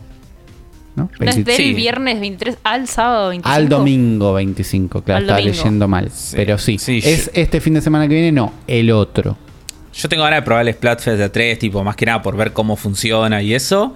Y por la canción que es increíble. La canción de Splatfest de Splatoon 3. eh, Anarchy Rainbow se llama. Temazo, buenísimo. La estoy escuchando toda la semana. no lo Eh, recordaba, la verdad. Es que yo no, no jugué el Splatfest, pero estuve escuchando la banda sonora de Splatoon eh, después, aparte. Y ese tema me parece fantástico. Porque aparte lo escuché mucho porque es el primer tema de, de la OST, entonces como que Claro. pones y arranca ese. Temazo. Sa- ¿Sabemos qué vamos a elegir? Y no me gusta ninguno. No, claro, eh, no, eso es lo que pasa. Como que siento que los Splatfest antes era más fácil decir porque tenías una preferencia. Eran cosas donde al toque decías, no, yo mayonesa, no, yo ketchup, no sé, como rápido. Yo los, los- los perros, ¿viste? Eh, Claro, no, al toque. Acá, es Acá como, yo, mm, no yo me creo que voy a elegir. Gear porque. Solo porque es el bando de Shiver que es la la que me gusta. Pero Es si probable que esa sea la solución. Eh, yo estuve pensando lo mismo. No sé, igual no, no aclararon I- acá igual quién yo representa a cada que uno. en todas las votaciones voy a elegir el mando donde no esté la mantarraya porque la odio. Ok. Es me molesto con la, man- la mantarraya. Ya vamos a hablar más de Splatoon, pero me molesta muchísimo la mantarraya no hable. Que ay, ay, ay, ay, vos tenés que leer que dijo algo. La mecánica Ah, y- me parece aburridísimo. Y en castellano eh, le pusieron un nombre que igual está bueno. El nombre que le pusieron en castellano, no me acuerdo cómo es. Y los otros nombres, las otras dos pibas son horribles. Como que me Eh. da bronca que le hayan cambiado los nombres. En castellano en general le están poniendo nombres buenos, también lo vamos a charlar, pero voy a hacer un spoiler que es que hay un me apareció un personaje en la app de Nintendo Switch en el celular, cuando entras a la parte de Splatoon, me apareció una misión con Adolfrito. Y Adolfrito Ah, de frito, sí. es el chabón que te vendía Morphy en el food truck que estaba en- ahí en la plaza de Splatoon 2, que es como Sí. una especie de, de langostino fr- apanado. Y se llama Adolfrito, es ese, es muy, fantástico. ese es muy bueno. Sí, pues en inglés se llama Krusty John y no. No, No pasa No nada. es tan bueno como Adolf Frito. No. Es como. es como en el. Claro, es como en el Mario. En el Mario. En el Paper Mario. Que estaba la bomba. Es que la bomba. ¿Cómo llama? ¿Bombardo era? No, ¿cómo era que se llamaba? Bomberto. Bomberto. Fantástico. Bomberto. Bomberto. fan- el mejor. no- O sea, yo al, al pibe, de- al traductor que le dijo, pongámosle Bomberto, le doy un aumento de sueldo porque es fantástico. Qué Sí, fantástico. la verdad que sí. Eh, el próximo Splatfest lo vamos a estar teniendo y lo vamos a estar jugando y les vamos a estar contando de Splatoon 3 probablemente la semana que viene. De- después nos encontramos con una secuela, en este caso Octopath Traveler 2. ¿Qué, ¿Qué nos pasa? Se ve increíble, se ve mucho mejor que el Live Alive o que el Live Alive. Sí, y Mucho que, y, mejor. que, y que el 1, que el 1 ya se veía muy bien. Este, pasa que el arte de este es muy bueno. Es muy bueno. Muy Es lindo. como más allá. eh, eh, o sea, el, el setting, que es como medio. eh, mezcla entre. entre medieval, pero steampunk también, tipo medio victoriano. Está buenísimo. Está medio bueno. como época, entrando en la época industrial, ¿no? Tiene como Sí, una sí, onda sí, medio revolución así. industrial, es como, no sé, está muy bueno como se ve. Sí. Y, y después también te muestran que hay otro personaje que está como en, en- como en, parece Japón o China, no sé qué lugar de Asia, tipo feudal. Eh, nada, hay como de vuelta ocho personajes y ahora y prometen que yo estaba viendo este tráiler dije, por favor que esta vez las historias se crucen. Era lo único que tenían que hacer. Que las historias Sí. se toquen. Sí, y ahora y eh, durante el tráiler aparece un texto gigante en pantalla que dice Interwine Stories. Listo. Sí. El combate estaba bueno, el juego se veía bien, pero eran ocho jueguitos La sueltos. música estaba buenísima, claro. Eh, Está todo no- bien, menos la historia. Aún así no lo jugué. Jugué un poquito y me pareció que estaba bien. Este me da ganas. La verdad que este me da ganas. Eh, A mí Yo- este también me dio ganas. Mi, mi único impedimento es que a mí no me gustan los juegos de con peleas por turnos. Y yo sé Y- que voy a tener que lidiar con eso acá. Pero Y- se ve muy lindo. Vas a ten- y aparte es eh, Octopath Traveler no solo es no me acuerdo si tenía selector de dificultad pero es un juego difícil y pues como no, no era fácil No era fácil, pero... no eso no me molesta. A mí no lo que me para pasa es que me aburren las peleas por turnos, Claro. nada más. Pero se lo ve muy, muy lindo. Muy lindo. Me dio ganas Sí. a mí, que le lo venía esquivando. yo quiero que esté buenísimo porque esta gente viene fallando en la historia desde hace 10 años boludo con todos los juegos que hacen están todos buenos menos la historia es como dale contraten guionistas boludo tanto les cuesta como es como Bravely Default también lo mismo viste es como alto gameplay tipo muy buenas ideas todo pero la historia es una verga acá lo mismo con contrata un guionista te puedo recomendar uno acá de Tolosa es como literalmente esto sale el 24 de febrero Sí, Ok. así que Del año- para el verano claro. Claro. Otro, otro más para el verano. Otro más para el año que viene. Después vimos a Koizumi un poquito presentarnos, o no me acuerdo qué dijo, pero nos presenta un nuevo juego de cartas, de cartas, de, de granja. de granja. El segundo de la noche, en este caso estamos hablando de Fire Farm. Que de entrada tiene una gráfica linda, después el juego se ve medio como un hacho. Los personajes son, medio My feos. Sims. Medio My Sims. re. Estaba pensando, no me, no me acordaba a qué se parecía a- a- y era eso. Tienen cara de My Sims. ¿Te acuerdas? que Igual los, los rankeamos bien a los My Sims. En, los... En, en el ranking de lo- los clones de mí de la historia, My Sims estaban bastante altos, eso es verdad.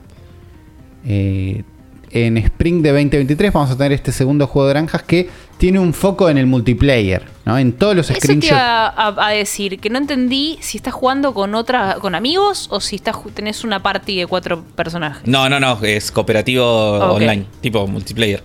Puede ser hasta co- cooperativo local o multiplayer, eh, o online, digo.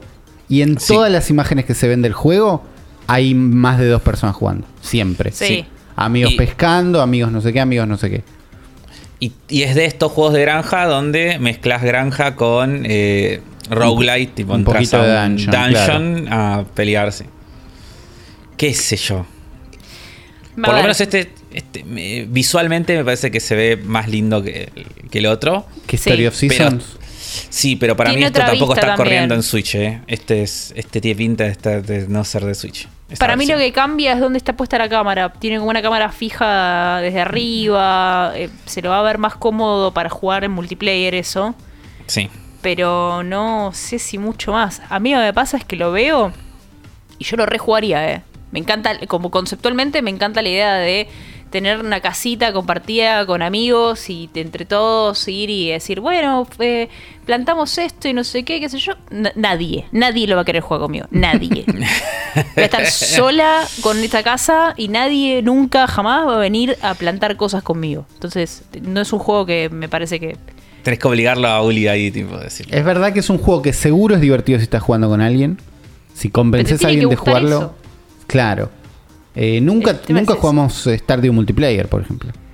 Lo jugamos una vez muy poquito, pero Sí, no, pero no prosperó. No, con ganas, claro. No, no, no prosperó. Y acá para mí esto es un, es un juego que, que se jugaría como cuando jugás... Eh, eh, uy, puta madre, ¿por qué se me olvidó? No, el otro, el de la isla, Tom Nook. Ah, Animal, Animal Crossing. Crossing. gracias, Animal Tom Nook. el de la isla. El de la isla Tom Nook, Animal Crossing, el otro verde de Uli. Eh, para mí tiene ese espíritu que es de te juntas en un Discord a charlar con amigos y vas haciendo cosas mientras Sí, tranqui. jugás. Es para, es para, Para relajar. Es hangout. Sí. Eh, para ranchar con amigos que Es hacer. un juego que en pandemia me hubiera venido bárbaro. Claro, Ahora no tengo tiempo para ranchar con amigos, cuatro personas plantando zanahorias, me parece. Claro. Es verdad.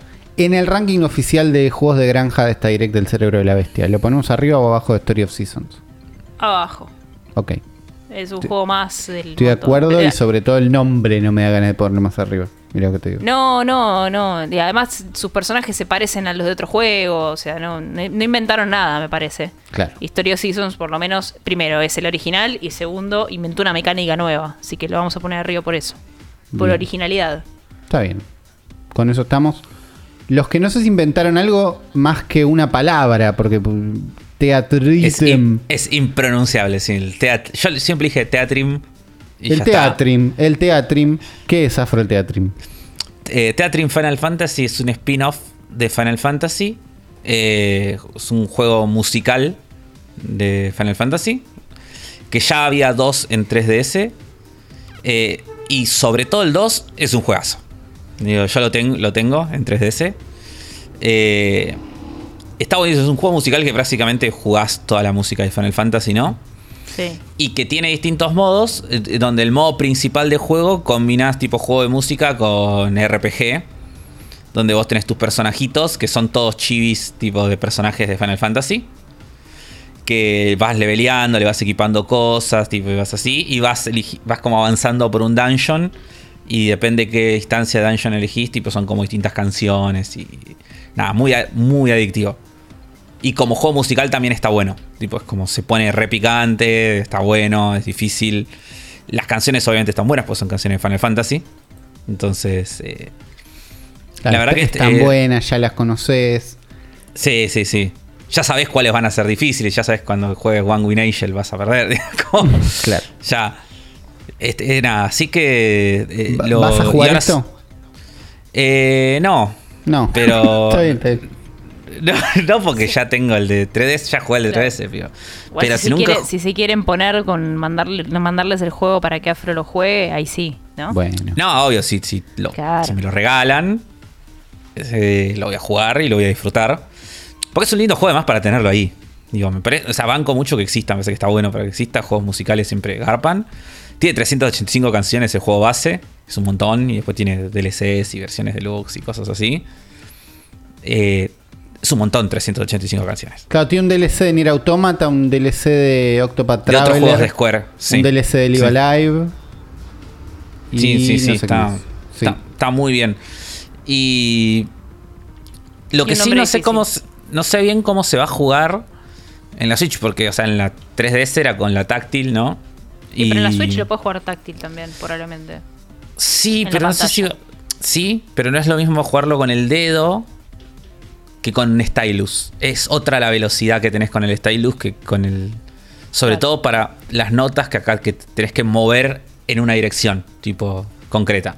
Y apuntando un Joy-Con en la pantalla, ¿no te lo contará? No, no, eso sí. O sea, eh, a lo que me voy es como. No, no cómo func- No cómo lo resuelvan, sino cómo se sentirá jugarlo a eso. digo, Ah, ok. Es como. Cuando si la canción es muy rápida y tienes que hacer como muchos movimientos así, no sé si- si- qué tan cómodo va a Claro. ser. ¿Entendés? Pero bueno, no sé. Eh, Existe. Está bien, eh, lo- y lo fan de banco. Final Fantasy, fan de la música, fan del teatrism. Sí, sí, fan de Final Fantasy que- eh, yo, yo creo que lo puedo decir. Yo creo que lo puedo decir. Theatrhythm. Fear Pues, sí. porque, es, porque es theater mezclado con rhythm. Entonces es Theatrhythm. Igual es un nombre de mierda. Rhythm. Tiene sentido. Es un nombre de mierda.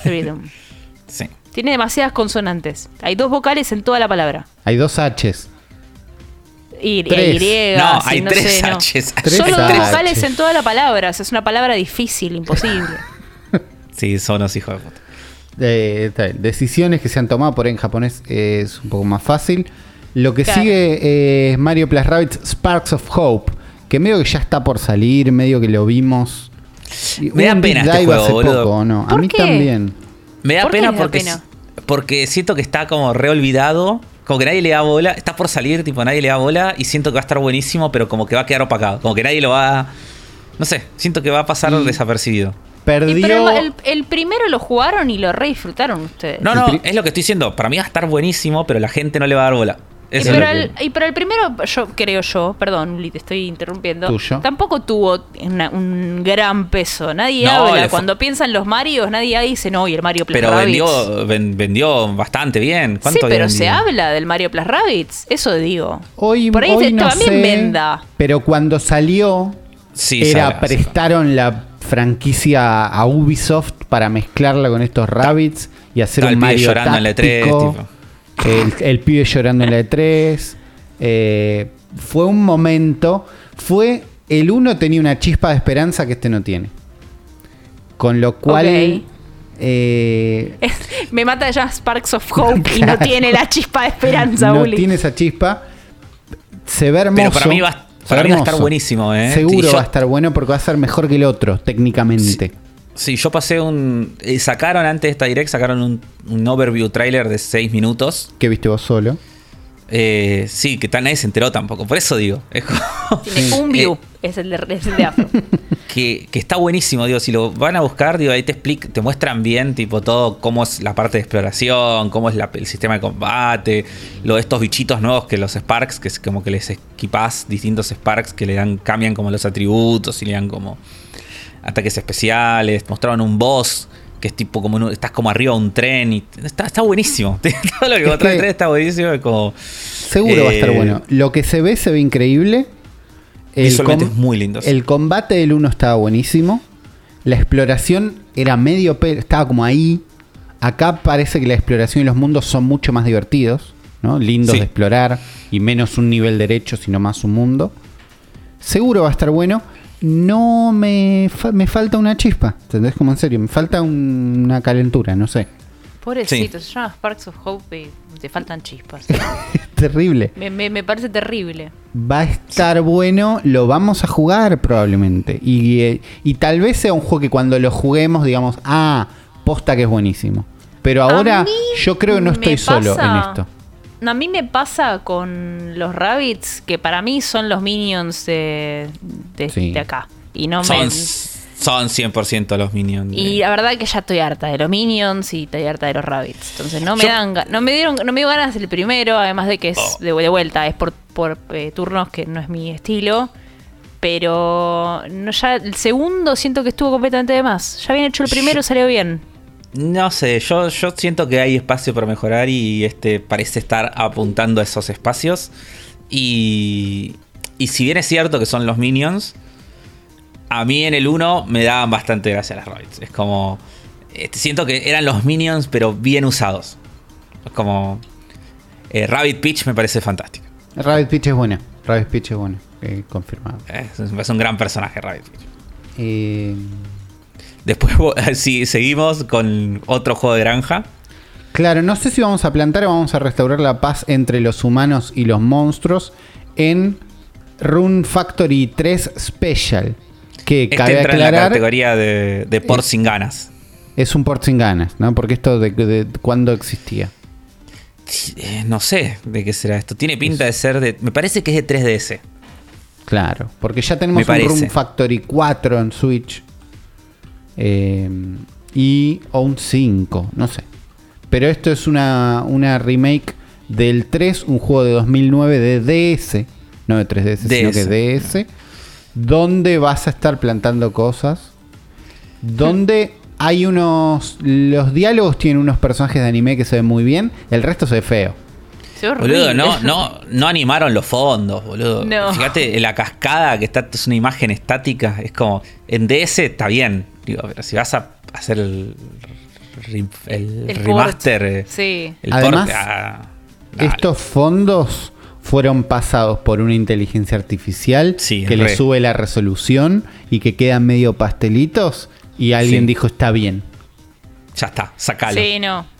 Este, este Eh. es, este, este es por sin ganas, eh. Este- Y es el granja sin ganas también. ¿Usted viene y lo quiera plantar las cosas? La parte de Eh, plantar es un espanto. Me bajo un juego de celular y se ve mejor plantando las cosas. Claro, Es sí, sí, en el dos- 2009 cuando salió estaba bien, ahora ya está. Basta. Sobre No, todo ya su- teniendo Room Factory, no sé si el 4 o el 5, pero ya teniendo una mejor versión en... No, Seguramente algún... Plantás, sí. la- la- la- plantás las cosas, te queda como un. Parece un Candy Crush, como te quedan plantados los vegetales. Es, una- es un espanto. Y además que están como mal. A ver, de vuelta. Eh, En el, el juego, en la época en la que estaba, por ahí se en veía la consola en la que buenísimo. estaba, claro. Por ahí tiene sentido que los personajes sean gigantes con respecto al, al paisaje porque lo tenías que ver en una pantallita más chica. Acá no tiene sentido. Le podrían haber puesto un poco más de onda. Y me mata el detalle de te podés casar con alguien. Y no suma nada a eso. Es tipo, acá tenés una waifu, listo. Ya está. Sí, Eh, no. Room Factory 3 Special queda número 3 en nuestra ranking de juegos de granja oficial Sí. del cerebro bestia de esta direct. Termina con un hay uno nuevo en camino, ¿no? Porque un cartel que dice Room Factory sin nombre, sin título.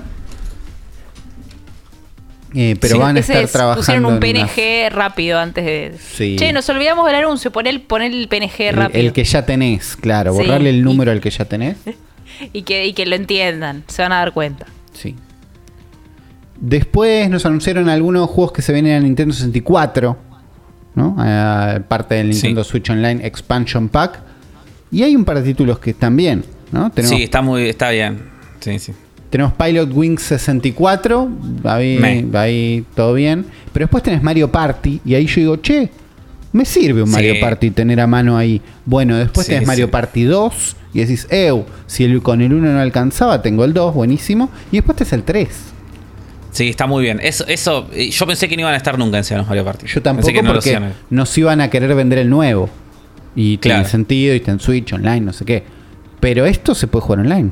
Sí, y no, yo ya con tenerlo ahí para cuando viene, ya, ya está. ya cumpliste. Para mí esto mata los dos Mario Party que existen en. Sí, porque aparte Mario Party no, no te importa que, que, se, que se vea viejo. tipo. Es verdad, es verdad que No. son viejos, pero tenés un Mario Pero no te importa. No, no. Pero te sí, divertís igual, ¿qué importa? Por eso, sí. Y seguramente los minijuegos de estos, los del 1 no sé, porque es el primero, pero los del 3 deben ser mejores que los del Dice, No tengo duda. Porque cuando todavía tenían creatividad y, y no estaban rascando el fondo de la olla. Puede, puede ser. Sí, no, sí. no- no podría afirmar esto. Después sigue Pokémon Stadium, ¿no? El Pokémon que siempre quisimos jugar. Tal vez en la versión de conectarlo con nuestro cartuchito de Game Boy. Pero Sí. aún así tenerlo de arriba está bueno. Y si eso no alcanza, tenemos Pokémon Stadium 2. Eh, Sí. Nada, me Sí. sirve. Y después tenemos 1080 Snowboarding. Snowboard. Sí. Que Y- tiene pinta de estar bueno. A mí me dio un Cool Borders vibe de Claro, Play 1, es así esa que época. Me da ganas de Sí. jugarlo. Y Coso. Y Excite by 64. Sí.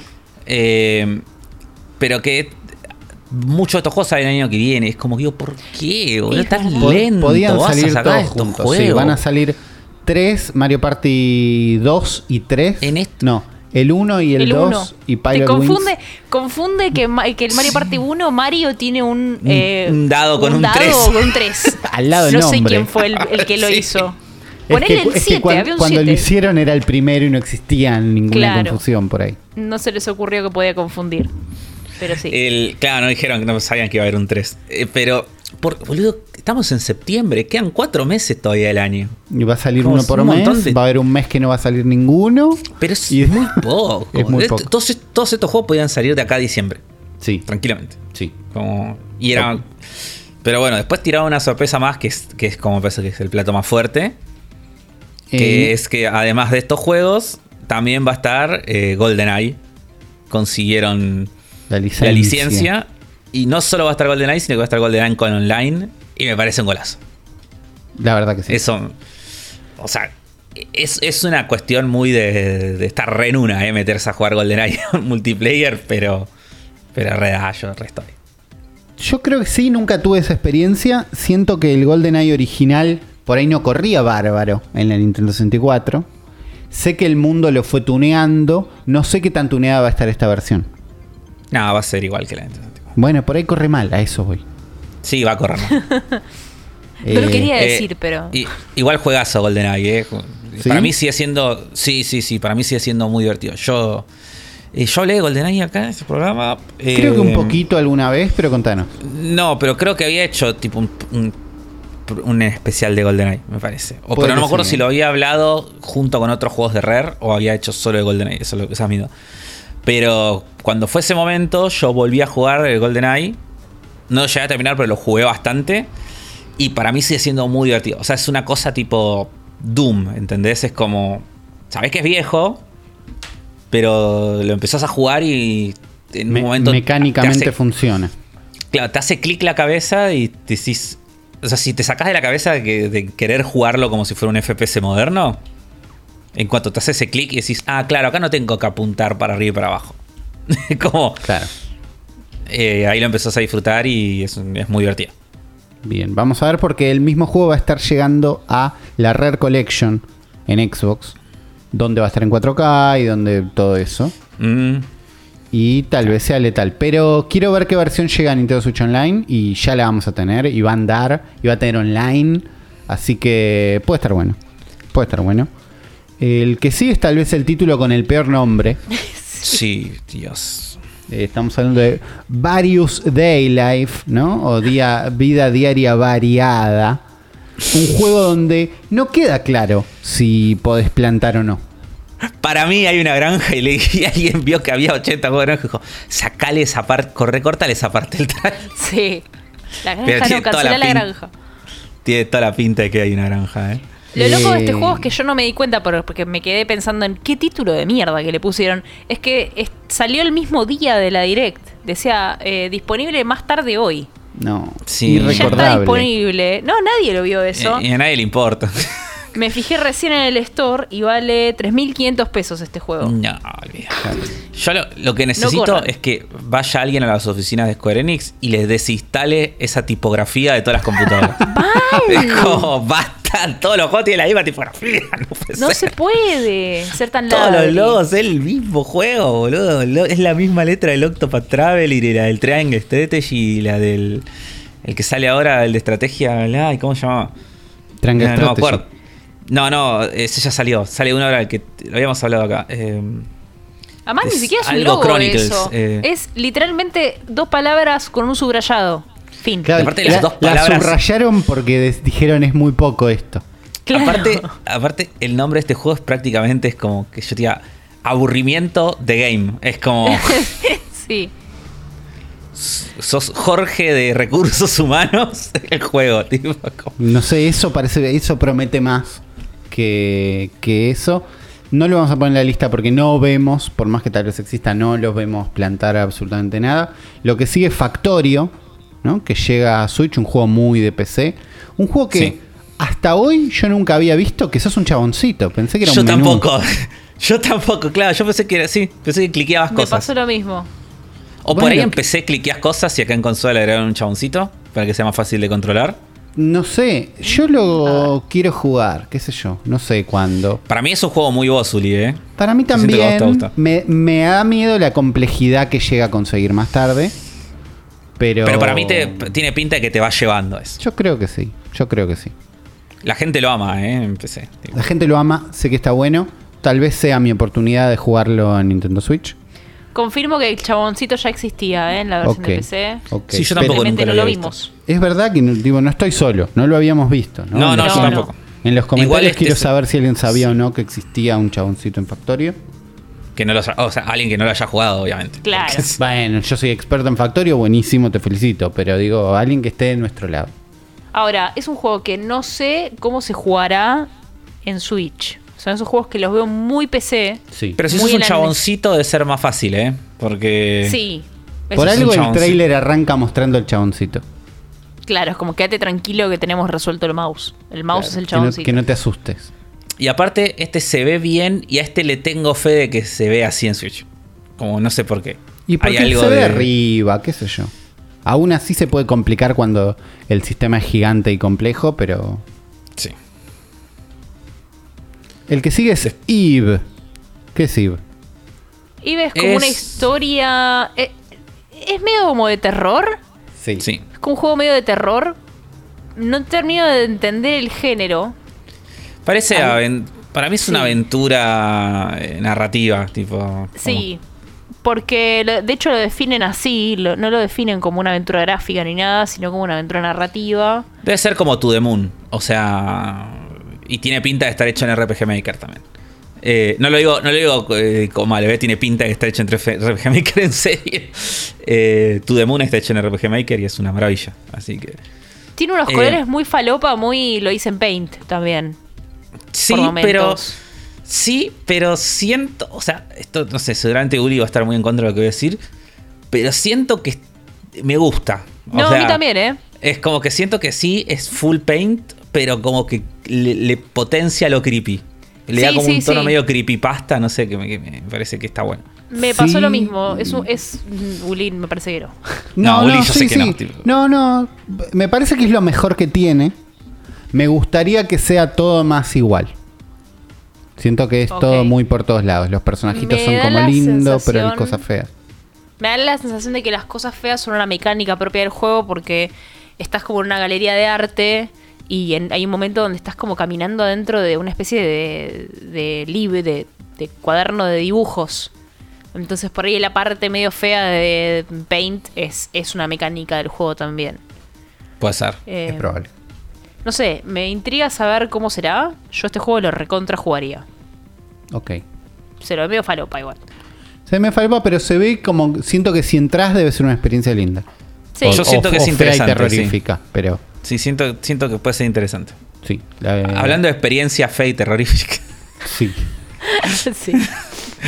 Eh, el segundo wave del DLC, el segundo wave de updates de Super Mario Strikers Sí. agrega a Pauline y a Diddy Kong como personaje nuevo, pero no nos agrega el modo 8 versus 8, 4 versus 4, así que no nos importa y vamos a seguir de largo.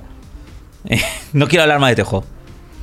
Por, por No sé si ustedes quieren decir algo, digan algo, pero yo no quiero decir nada. Hasta que no lo arreglen, yo no, no me interesa. No existe. 9 mil pesos tirado a la basura. 9 mil pesos. Eh, sí, no sé, se agrega Paulín, que está bien. Se, se agregan cosas que si estaban de Diddy Kong, entrada estaban bien. Ah, Diddy Kong Diddy Kong también. es mi personaje favorito. de Nintendo, que- como, ahí me, me tocaron una fibra, pero no, no, no voy a caer. Y está bien. Pasa el segundo update gratuito de un juego que por ahí si estás adentro te viene bien, pero que nos expulsó a todos bastante en el momento en el que salió. Sale este mes el update gratuito, por si alguien está interesado y no decepcionado con la vida como. Está bien, está bien. Alguien debe haber que le está pasando bien y está jugando, Seguro. ¿eh? Estoy seguro. Y esa gente Sí, sí. va a estar contento. Los demás van a estar esperando Atelier Rise 3, el alquimista delfín y la llave secreta. Yo De- este, este- apenas arrancó este tráiler, yo dije, los primeros 5 segundos dije otro juego de granja. apenas arrancó, después no, después vimos que no, que es un, un RPG que se ve muy bien.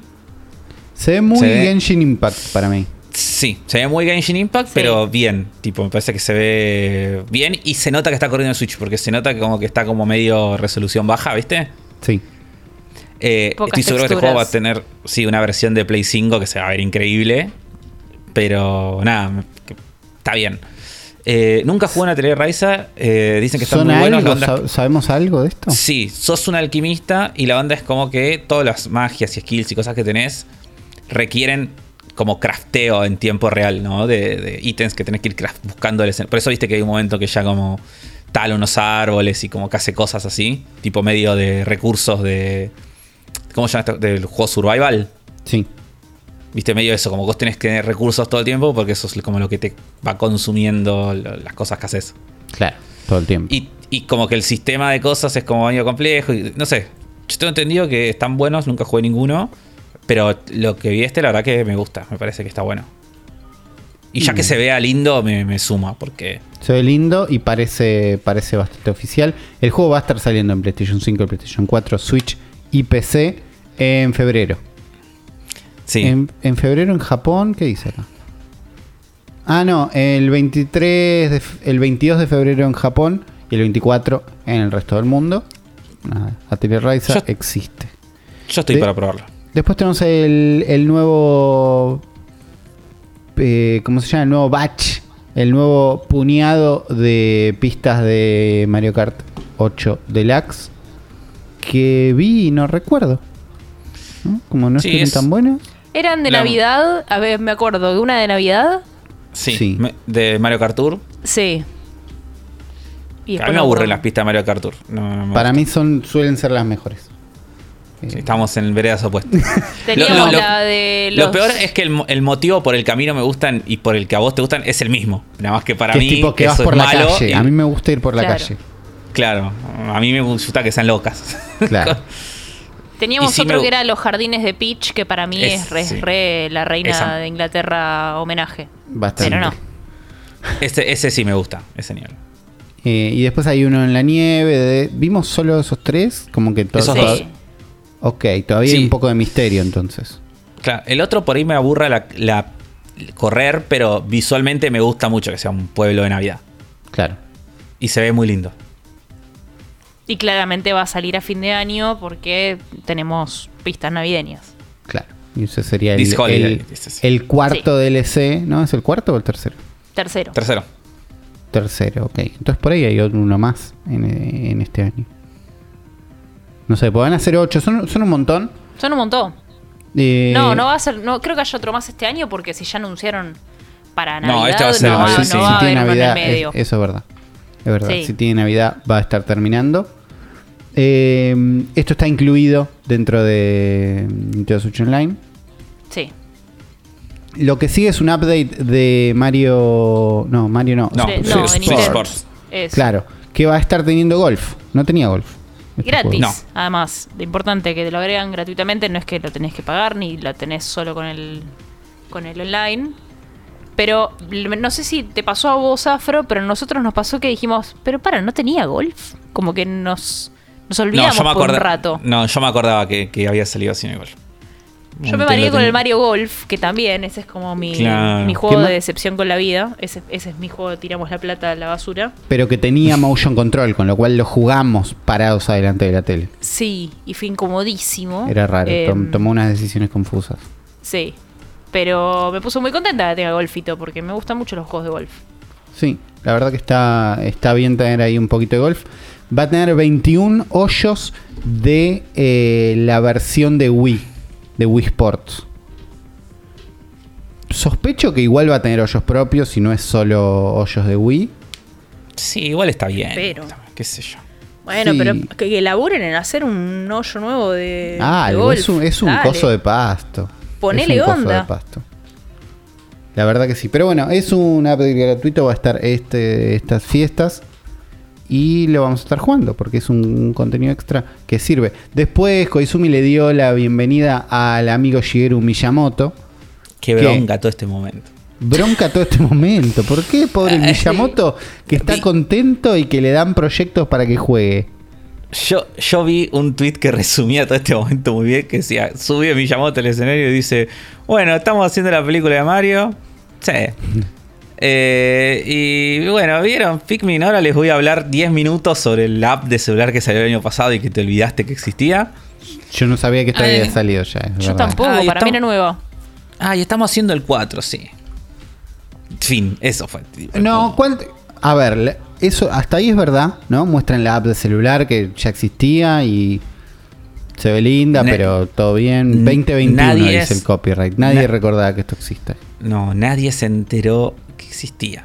No, la verdad que no. Yo pensé que acá iban a mostrar el primer tráiler de la película de Mario. Yo también. Era lo que me esperaba. Pero Y después de lo eso. que pensás. anuncian Pikmin 4 con un poquito más de ganas. Es tipo, hay un trailercito. Un teaser mini. Hay un teaser donde se ven imágenes de muy cerca del piso, que claramente no son gameplay. Pero un personaje que tiene un conteo de polígonos bastante bajo, con lo cual tampoco están tan lejos del gameplay. Eh, y sabemos que va a ser desde una perspectiva mínima. O ya eran todos los Pikmin así, yo no estoy descubriendo nada. Eh, no sé a qué te referís con una perspectiva mínima. Que estás chiquito, que sos chiquito. Sos chiquitito. Sí, sí, sí, siempre es así, Pikmin. Ok. Pero, ¿y, y por qué lo dice Miyamoto como algo importante entonces? Claro.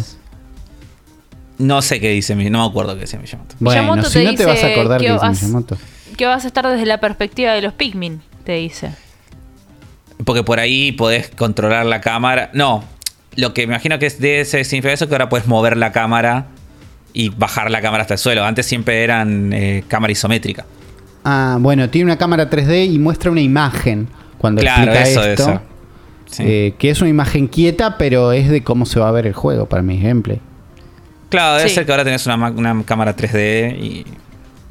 Restoy para An- esa imagen. No sé si para la remera. No, la remera es cualquiera.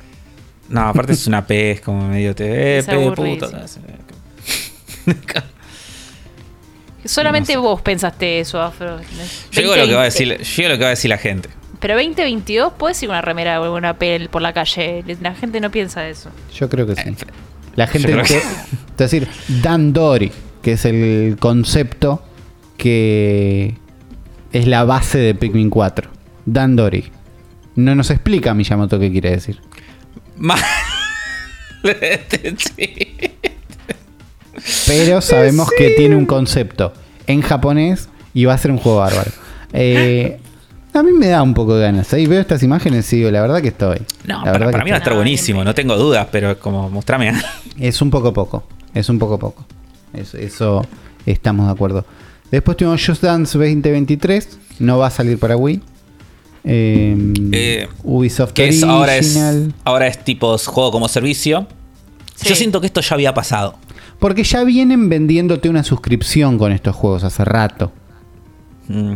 Eh, hace- Pero a- a- ahora es como que te lo ponen como ahora es infinito, tipo como no termina nunca tu cosa. Claro, antes era Eh, una suscripción para pagar, para jugar la versión full con más cosas. Y, ahora va a ser eh, playlists personalizadas, más onda, no sé. Sí, e- eventos, tipo, más live service, tipo. Claro, Sí, un poquito más de eso. Está bien. está bien. Sí, Pero también más de lo mismo, la verdad. También más de lo mismo. sí, Sí. sí, pero.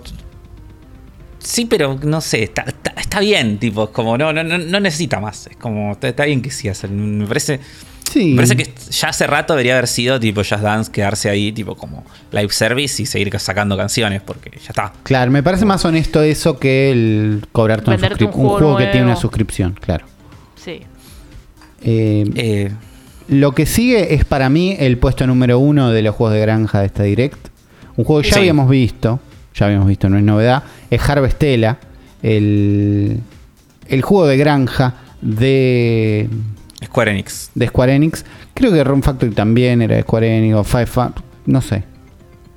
Pero este se ve más lindo, se ve como con un poquitito más de plata, un poquitito más de ganas. Eh, Este para mí es el que más ganas tiene. Y me gusta el arte de este. Me gusta que el mundo es como medio falopa. Tiene un mundo todo medio raro. Los, los, monst- los monstruos tipo son como bien. Son medio Nier, ¿viste? Es como tiene una cosa Sí. medio. El juego va a salir el 4 de noviembre, pero tiene una demo available ayer. Con un Igual- save que si no me equivoco lo podemos pasar al juego. Perdón, ¿no? Que Sí. les venga a pinchar el, el globo. Eh, el juego se ve muy bien todo, pero la mecánica de la, de la granja, completamente de más.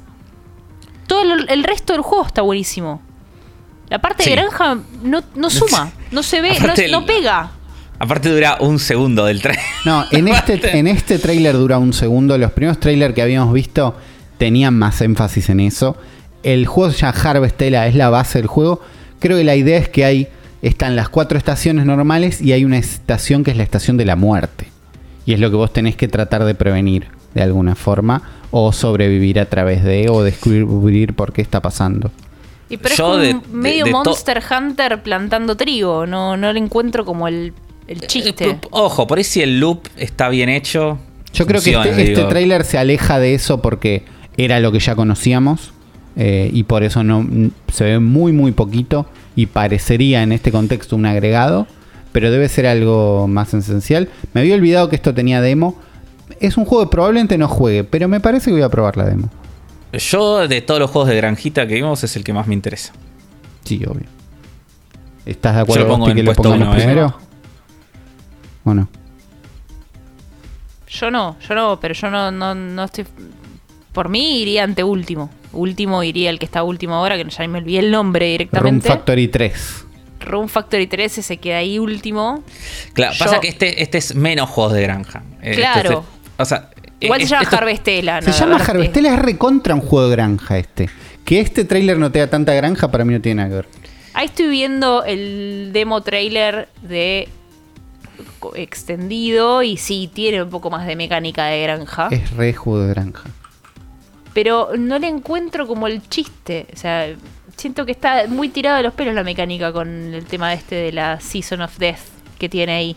No sé, yo siento que ¿Qué sé el loop yo? puede funcionar, ponele en el Cult of the Lamp o en cualquier otro juego que tenga estas cosas, eh, que es una mecánica muy común combinar ambas cosas. Eh, o en Room Factory, por ejemplo, también es, es como.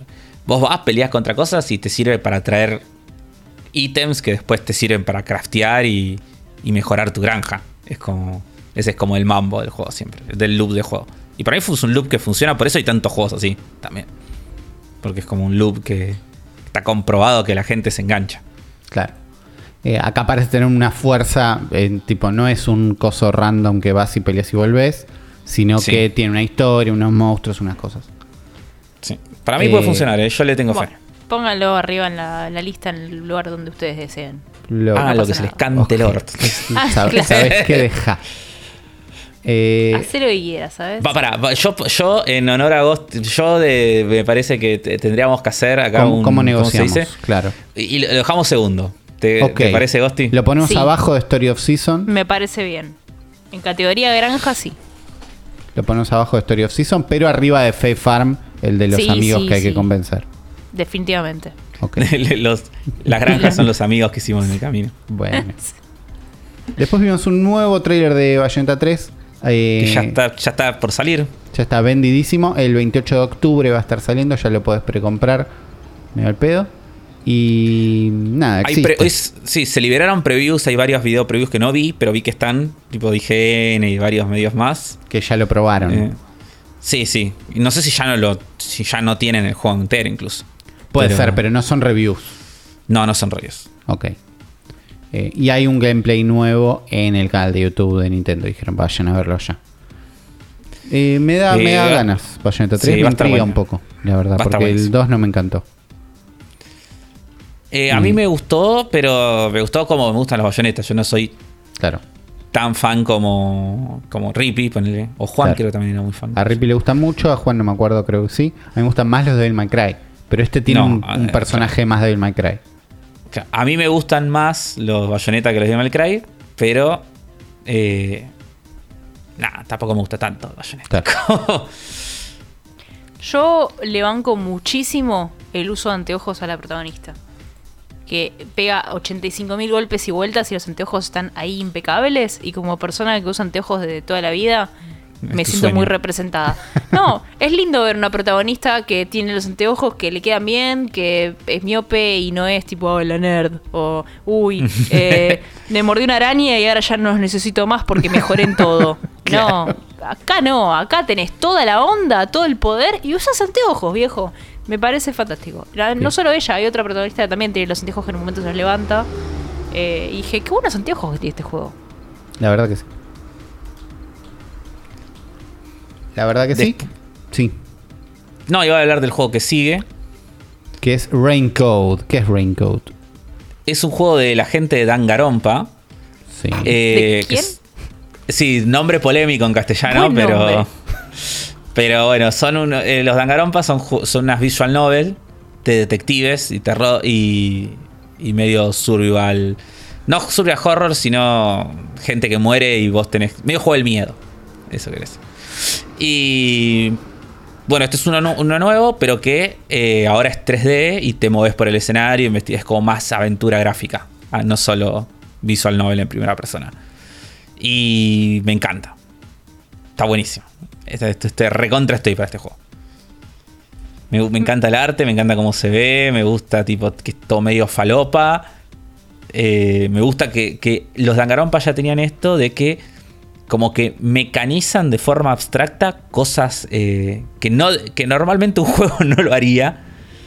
Em, porque los Dangarompa vos tenés juicios, ¿viste? Como en Phoenix Wright. Sí. Pero en vez de, eh, como en Phoenix Wright, de elegir diálogos, vos en Danganronpa es como que es como que las palabras flotan por el escenario, por la pantalla y vos les disparás. Como una cosa rarísima. Ok. Y acá es como que hacen también otra cosa, como que te dice, tienes que averiguar la cosa, pero lo averiguás como recorriendo un dungeon y eligiendo opciones y como peleando contra el monstruo de la... no sé, el monstruo del, del misterio. Es como una cosa muy falopa, me encanta. Bien. Yo estoy para este juego. Eh, yo estoy para que lo juegues vos y me expliques acá de vuelta, pero ya con el juego en la mano, sí lo Sí. tengo que jugar o no, la verdad. Eh, no sé, me falta un poquito en cómo se ve, me faltan... Tiene momentos interesantes, pero lo tenés que jugar vos y vendérmelo. La verdad es eso. Después tuvimos un El Inesperado de la Nube. Así como siempre tenemos el porte inesperado, tenemos algún juego que llega y no esperábamos en la nube. En este caso es Resident Evil Village. Lo que me pasa con estos anuncios es que cuando veo que son de la nube, ya no me importan y me parece falopa. Pero con lo bien que la estamos pasando jugando cloud en Xbox, entiendo No, que esto pero- a alguien en algún planeta le sirve. Claro, sí, a nosotros no, porque no tenemos servers de Nintendo en Brasil. Claro.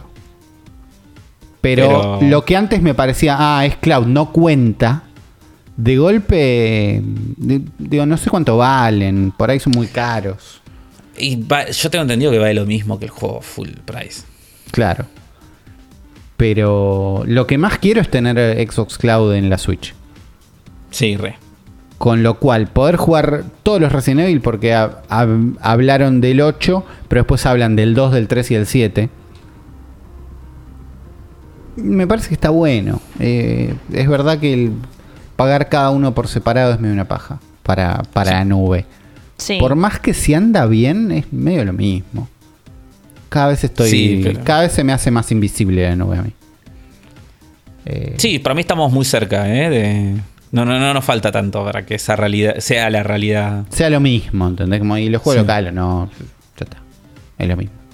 Eh, el que sigue es Sifu, un juego que PlayStation 5, no sé qué, muy loco, pero está en Switch corriendo y se ve bien y anda. Y dicen que es divertido. Yo le tengo muchísimas ganas. Este es un juego re para mí. Y lo quiero rejugar desde que salió, pero no tengo Play 5 y no lo pienso jugar en PC. Así que estoy esperando pacientemente que salga en Xbox. Bien. O que valga la pena pagarle 40 pesos en Switch si no lo Mira, si llegan lo a arreglar comprar, rápido.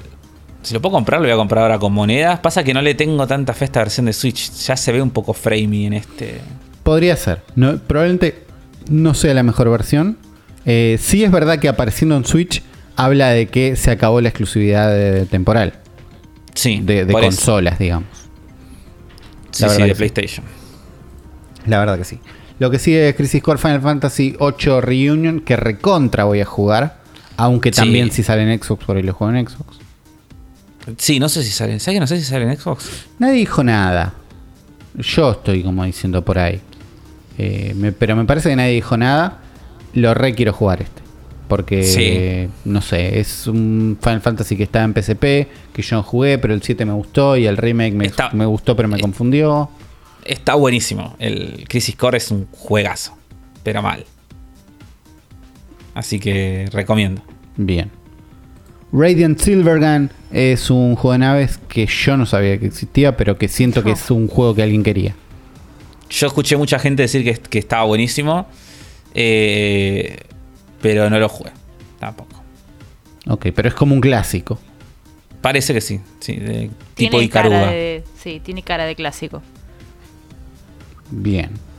Eh, el que sí es Endless Dungeon, que se ve lindo, pero es Endless y Dungeon y, Y- no, no tengo ganas. Es un roguelike medio eterno Cooperativo. Y no, que no me dan ni ganas, pero se ve lindo.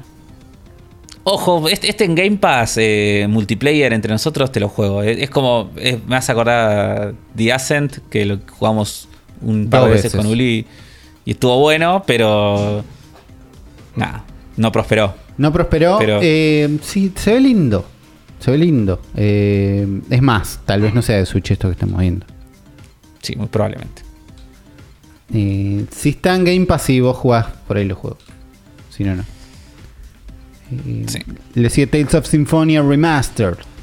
Otro port sin ganas. eh, esta vez No, de, este es el- feísimo. Ahora me acuerdo cuál es. Feísimo. esta vez de, de uno de los mejores Tales, o posiblemente el mejor Tales, pero se ve feo. Hoy en día se ve feo. Como No, ponerle se ve ganas. feísimo. No, no estoy para esto. Sí, sí, sí. Pero es un juegazo. eh. Después tuvimos un pequeño montaje donde vimos Life is Strange, donde vimos Romancing Saga Mr. Song Remaster, Lego Bricktail, el Mario Kart de Disney, la temporada nueva de Fall Guys. Tranqui. ¿No? Nada, ¿Algo de esto le pasa algo a alguien? No. Nada, cero. Nada, cero. Nada. Todo esto para mí era relleno antes del final. Ok, antes del final. Y al final, después de esto tuvimos dos anuncios. Uno que es más o menos rápido, que es Kirby Return to Dreamland Deluxe, ¿no? Es un remake, remaster de... ¿Qué Kirby? Uno de, De Wii. Kirby Return to Dreamland, que me parece que este era de Super Nintendo. No, se ve más nuevo y no creo que lo hayan Eh. tanto. Ya te digo. Ah, de Wii. De Wii. Ok. ¿Será el que tenía... Había uno de Wii? No, era el, el Epic Jam, que tenía El doblaje argentino. El Era Epic Jam tenía doblaje. Era hermoso. Eh, Nada, más Kirby, 2D. Después del otro Kirby no me da ganas de jugar esto. Pero por ahí alguien dice este Kirby es mi favorito. O por ahí sale barato. No creo. La verdad no creo. A alguien le sirve. A alguien le sirve. Eh, pero dejando de lado un Kirby que por ahí a alguien le sirve, llega el anuncio más importante. que más Sí. estábamos esperando? En el medio hubo unas actualizaciones medio que a nadie le importan. También. Fall Guys. Claro, un. No. Sí, pero un. Sí, sí, la- las pasamos, eh, igual. Sí. Pero pasa que. Montajito pasa que falopa. importan tan poco que. Sí. después vimos un nuevo trailer del Zelda Breath of the Wild 2. A esto quería llegar. Todos queríamos llegar acá. Así es, vimos unas imágenes eh, de unos jeroglíficos que muestran ahí un misterio. No, no llegué a leerlos con ganas, estos jeroglíficos, esta historia que, no- que nos plantean ahí. Pero de golpe somos Link corriendo en el cielo. Y es gameplay, y es Link con una armadura fachera, y es Link tirándose de boca al, a Hyrule directamente. Sí. En, en un poquito una onda medio Skyward Sword. Bastante Skyward Sword. ¿no? Voy corriendo y me tiro. Y por algo Skyward Sí. Sword tuvo este remake. eh, Este Sí. port. este- Bueno. Este, este, vuélvanlo a jugar. Eh, Bueno. ve- vemos eso. Vemos a Link después subiendo en una piedra cuadrada que claramente le permite volver a las alturas. Trepando un poquito Sí. una rama. Volando a mí- en un triangulito y listo. Sí, pero por lo menos este tráiler eh, me sir- nos sirve para confirmar que tipo el mundo aéreo es primero que es grande El mundo aéreo Sí. es grande. sí. y, y- y- y que pasar de uno a otro es tipo seamless. Sí. Es como no, no, no es que es- eh, hay una cinemática o, o te, te transportás de algún lado, sino que es como pues bajar y subir en tiempo real. Son, eh, son, son el mismo mundo pegado. claro. Eh, Eso, eso me, me sirve. no solo vemos mecánica de subir y mecánica de bajar, sino que el trailer termina con mecánica de in-between, que es Link volando en un pájaro medio metálico, medio loco. Que para Sí. mí ese pájaro, un, por ahí no al principio, pero una vez que lo tengas, volás a donde querés. Es, tengo un avión. Sí, sí. a mí lo, lo único que me preocupa, no sé si palabras preocupa, mi única intriga con este juego es qué onda el mundo de abajo, si va a ser el mismo mapa de Breath of the Wild o no. Yo quiero que no. O sea, me gustaría que no, digo, no quiero que volver a explorar, me gustaría que sea un mapa nuevo. Para mí es el mismo. no sé. Se ve distinto, ¿eh? Para mí es el mismo con unos cambios. Algo, Sí. Para mí algo, algo va a cambiar. Pensá que tenemos que pensar en un mundo en donde se supone, en teoría, eh, de- derrotamos a Ganon en el castillo, supuestamente. Pero evidentemente algo valió sal porque estamos de vuelta acá. Y para mí eso ha- tiene que haber generado un cambio en el, en el terreno. Aunque sea, no te digo que cambie por completo el mapa, pero Sí. tiene, tiene que haber alterado algo. Tiene que haber pasado algunos años, tal vez. Tiene que haber eh, Ciudades, otras crecido, cosas. claro. Tiene que haber prosperado algo. Y también se tiene que haber destruido algo, seguramente, en todo este quilombo. En el Sí. trailer podemos ver que Dead Mountain está activa y está escupiendo porquería. ok. ¿No? Importante, los Goron van a estar contentos. Claro, entonces sabemos que va a haber un tema ahí. Se ven como unos detallitos, pero no se entiende, unos dibujos. Y el juego tiene Sí. cuatro años en desarrollo sobre un mapa ya hecho, sobre una base ya hecha. Debería ser interesante lo que puedes. ¿Entendés? Porque Breath of the Wild sale en 2017. Ponle que tiene un año más de laburo todo lo que es DLC. Sí. Y seis meses de vacaciones. Me quedan 3, Sí. 4 años todavía. Sí, sí, sí. Y el juego fue pateado hace poco. Con lo cual, Sí. todo eso sobre un sobre un mapa que ya existe y un engine que ya existe y que ya funciona y que ya está probado, para mí debería traernos buenas cosas, o buena historia, o un mapa increíble, o unas buenas cosas que pasan en el mapa. Por ahí todo el mapa, eh, por ahí el mapa es el mismo, pero lo vacío que estaba en Breath of the Wild, en el sentido de, y está todo por allá y medios de explorar, ahora está lleno de cosas. Por ahí tiene más ciudades o ciudades más grandes. Eh, Bueno, estaba viendo eso, estaba viendo justamente el jeroglífico este que muestran en la intro, que, eh, que un poco te va a contar la historia de, de lo que pasó. Y yo lo que entiendo es, a priori te muestran una- un ejército de monstruos, que son claramente los monstruos del, del, del Zelda, eh, que no me acuerdo cómo se llaman, los que tienen carita de chancho y los que tienen trompita. Eh, y están peleando contra unos guerreros. Algunos Sí. están muertos incluso, o sea, están como avanzando, están rodeados de algo rojo que pareciera ser eh, la oscuridad, ¿no? De, de Ganon. Lo siguiente que ves es eh, un- una figura como de una deidad que yo entiendo que debería ser la diosa Ilia, pero no lo sé porque tiene tiene dos brazos, tiene unas orejas extrañas, tiene como una estructura en la espalda que, que parece como medio mm, medio como un escarabajo, es medio raro el, el- parece más impa. Mirá lo que te voy a decir ok. por la formita que tiene, me la juego, pero no sé por qué me da esa sensación de que es impa. Sí, No lo sé. Y está levantando, tiene las manos a los costados, ¿no? Sí. Y alrededor de esta figura tiene unos círculos que tienen adentro como una especie de rulito, que no sé qué será, pero yo lo que entiendo por lo que se ven después en las imágenes son esas especies de islas que se levantaron del piso, ¿no? Y que están flotando en el aire dentro de Hyrule. Cuando vas Ah, después... quedaron los agujeros en la tierra. Exacto, cuando avanzás en el cuando avanzás en el trailer y ya te muestran gameplay, Link en un momento está volando o está en el aire y se ve las islas donde se ve Dead Mountain de fondo, se ven las islas y abajo de un cacho grande de tierra que está flotando, abajo hay un agujero enorme que es como, ok, acá se Claro. levantó un pedazo de tierra y salió. Claro. Está bien. Puede entonces- ser, ¿eh? Me, me- me gusta la teoría. Igual ya había agujeros de tierra en Breath of the Wild, pero, pero me gusta la. No, pero ahora va a estar lleno de cráteres nuevos. Hay Sí. partes muy grandes, con lo cual habría cráteres muy grandes. Y adentro, ¿qué pasó? ¿Entendés? Como abajo de esos Claro, pozos ¿qué hay puede abajo? haber dungeons. No es la primera vez. vez que eso pasa. En Skyward Sword, la reina levanta todo el reino y se lo lleva al cielo para justamente preservar a, Sí. a su- a la población. Por lo cual no sería una mecánica nueva. Pero quizás viene de ahí. Tal vez la que está levantando todo es Zelda. No lo sé. Lo que sigue después en los jeroglíficos es la figura de una, de una mujer acostada y como desmayada, pare- pareciera, subiendo. Yo me la juego, yo, que esa es Zelda y que la que está levantando todo, incluyendo a Zelda para protegerla, es Impa. Esa es mi teoría. Es Impa levantando todo. O la diosa Ilia de alguna manera. Sí, para mí va a ser un villano manifestándose. ¿El que levantó? ¿El que levantó? Sí, la que No. sí, la que. Para mí es la protección lo que levantó. Sí. yo Pero estoy puede ahí. ser.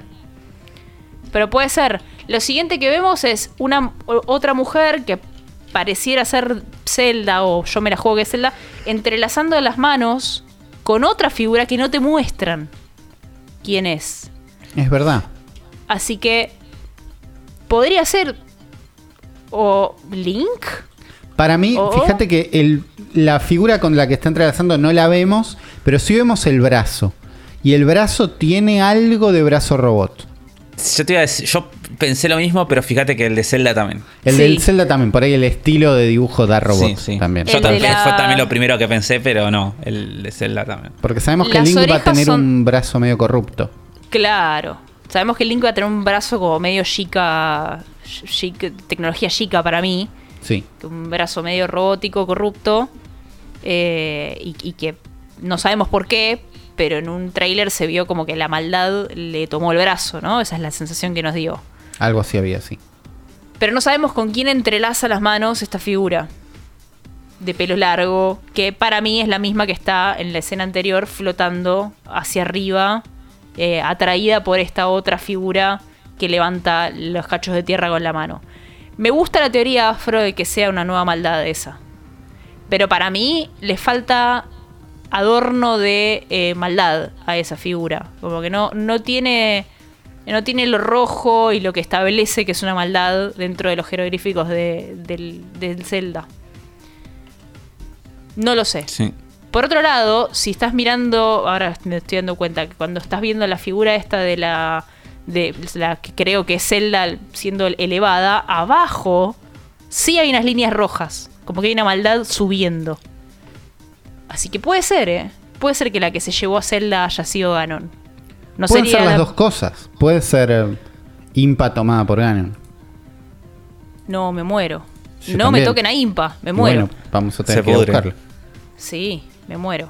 Pero bueno, mi teoría es, los cachos de tierra, las, las islas estas flotantes son cachos de tierra que se levantaron de Hyrule y no sé por qué.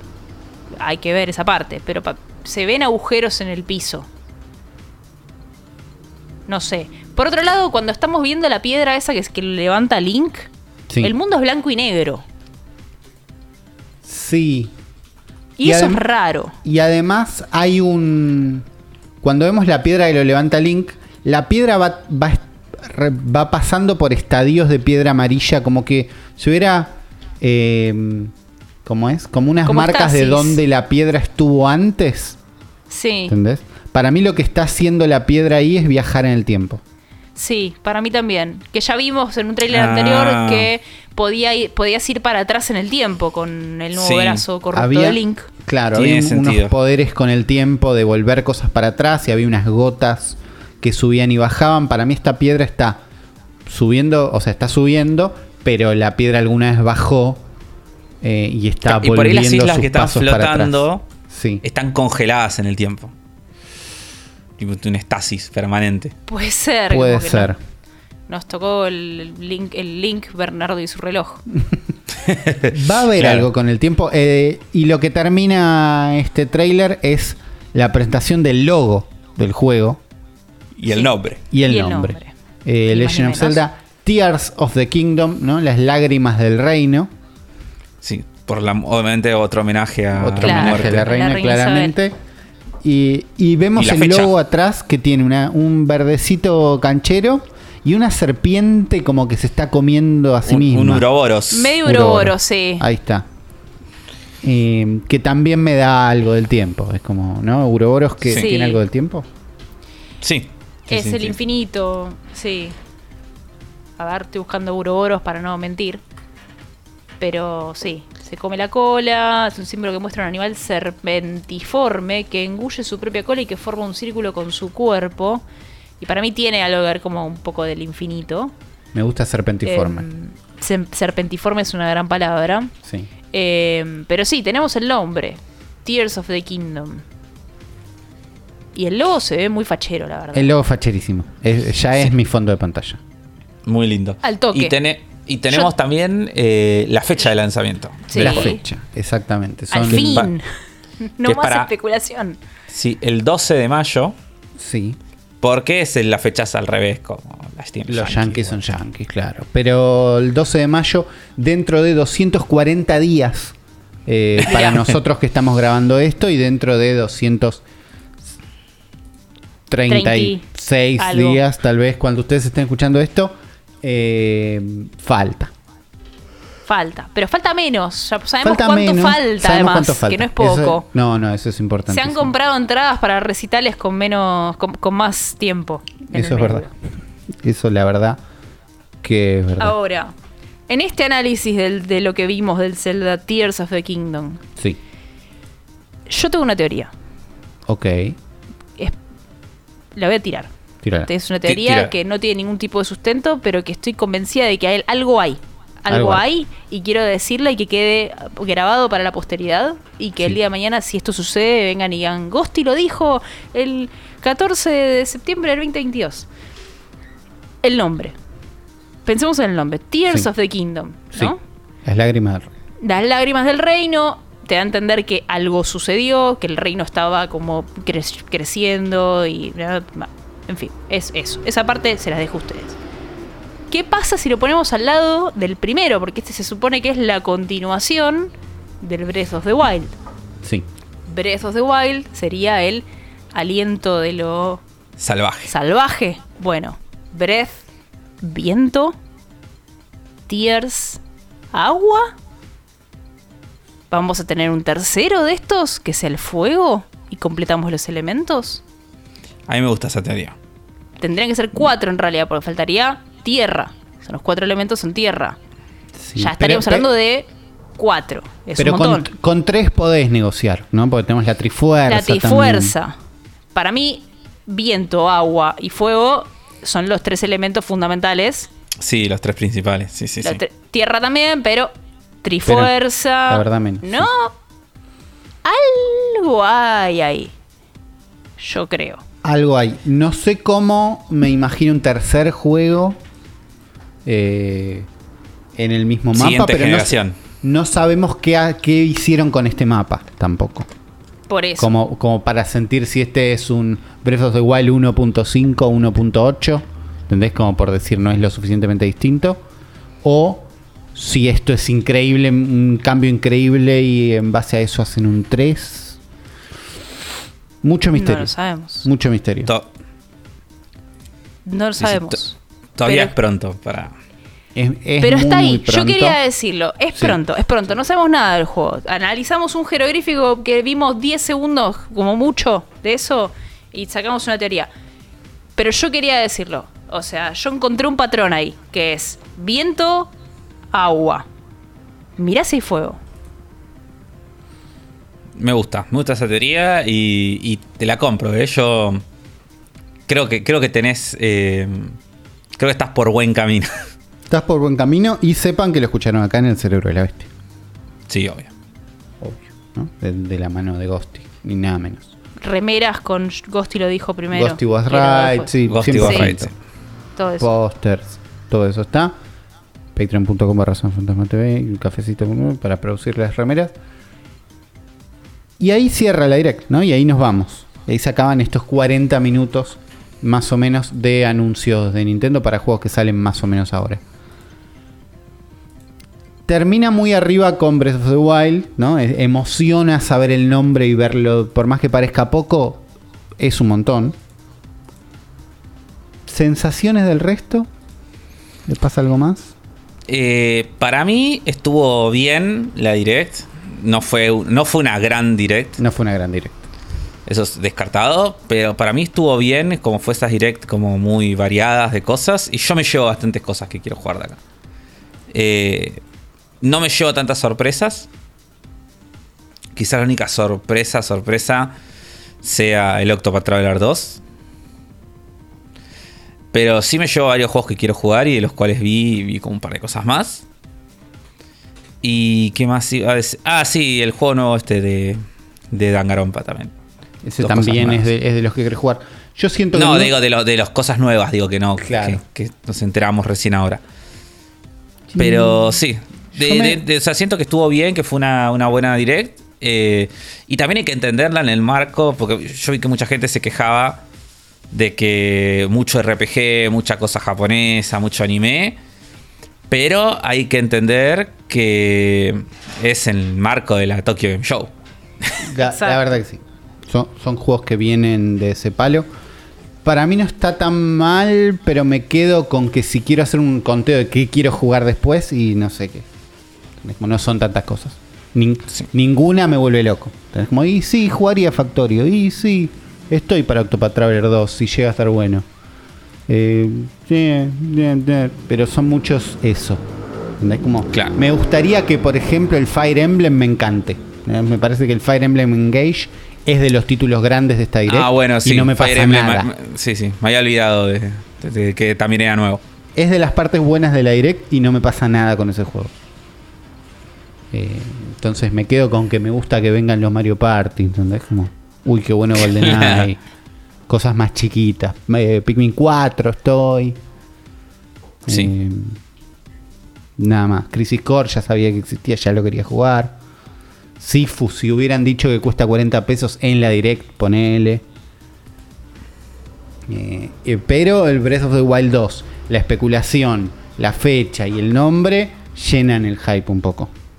La verdad que sí. Sí, sí. ¿A vos te pasa algo, Ghosti, con esta direct? Yo la vi en el marco, como dijo Afro, en el marco de, en el que se dio, entonces ya sabía que los anuncios que iba a haber seguramente no sean para mí, los tipos de juego y demás. Me pasó lo que le pasó al resto del mundo con lo de los juegos de granjas, que es que ya estoy harta de, de- de que en todos los juegos tenga que plantar zanahorias. Sí, basta También- de juego de granja. ya está. También porque estoy jugando, justo ahora estoy jugando el de Disney que salió en Game Pass y en, en todos lados, que el Disney... mm, Disney no sé Valley. cuán- sí, el no sé cuánto vale, así que le decimos Disney Valley, en donde también tenés que plantar zanahorias al pedo, no hace falta.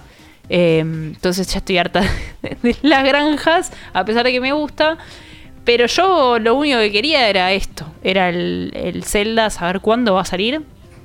Y, ya, ya me, me quedé contenta teniendo una fecha en la cabeza y algo que esperar al año que viene. Eh, y después estoy como Uli, me quedé como con las cosas chiquitas que era como, bueno, y además tenemos esto. Y por ahí esa es la parte que me interesaba a mí de la, de la Direct, pero porque no estaba apuntada a los juegos que me gustan a mí, en general.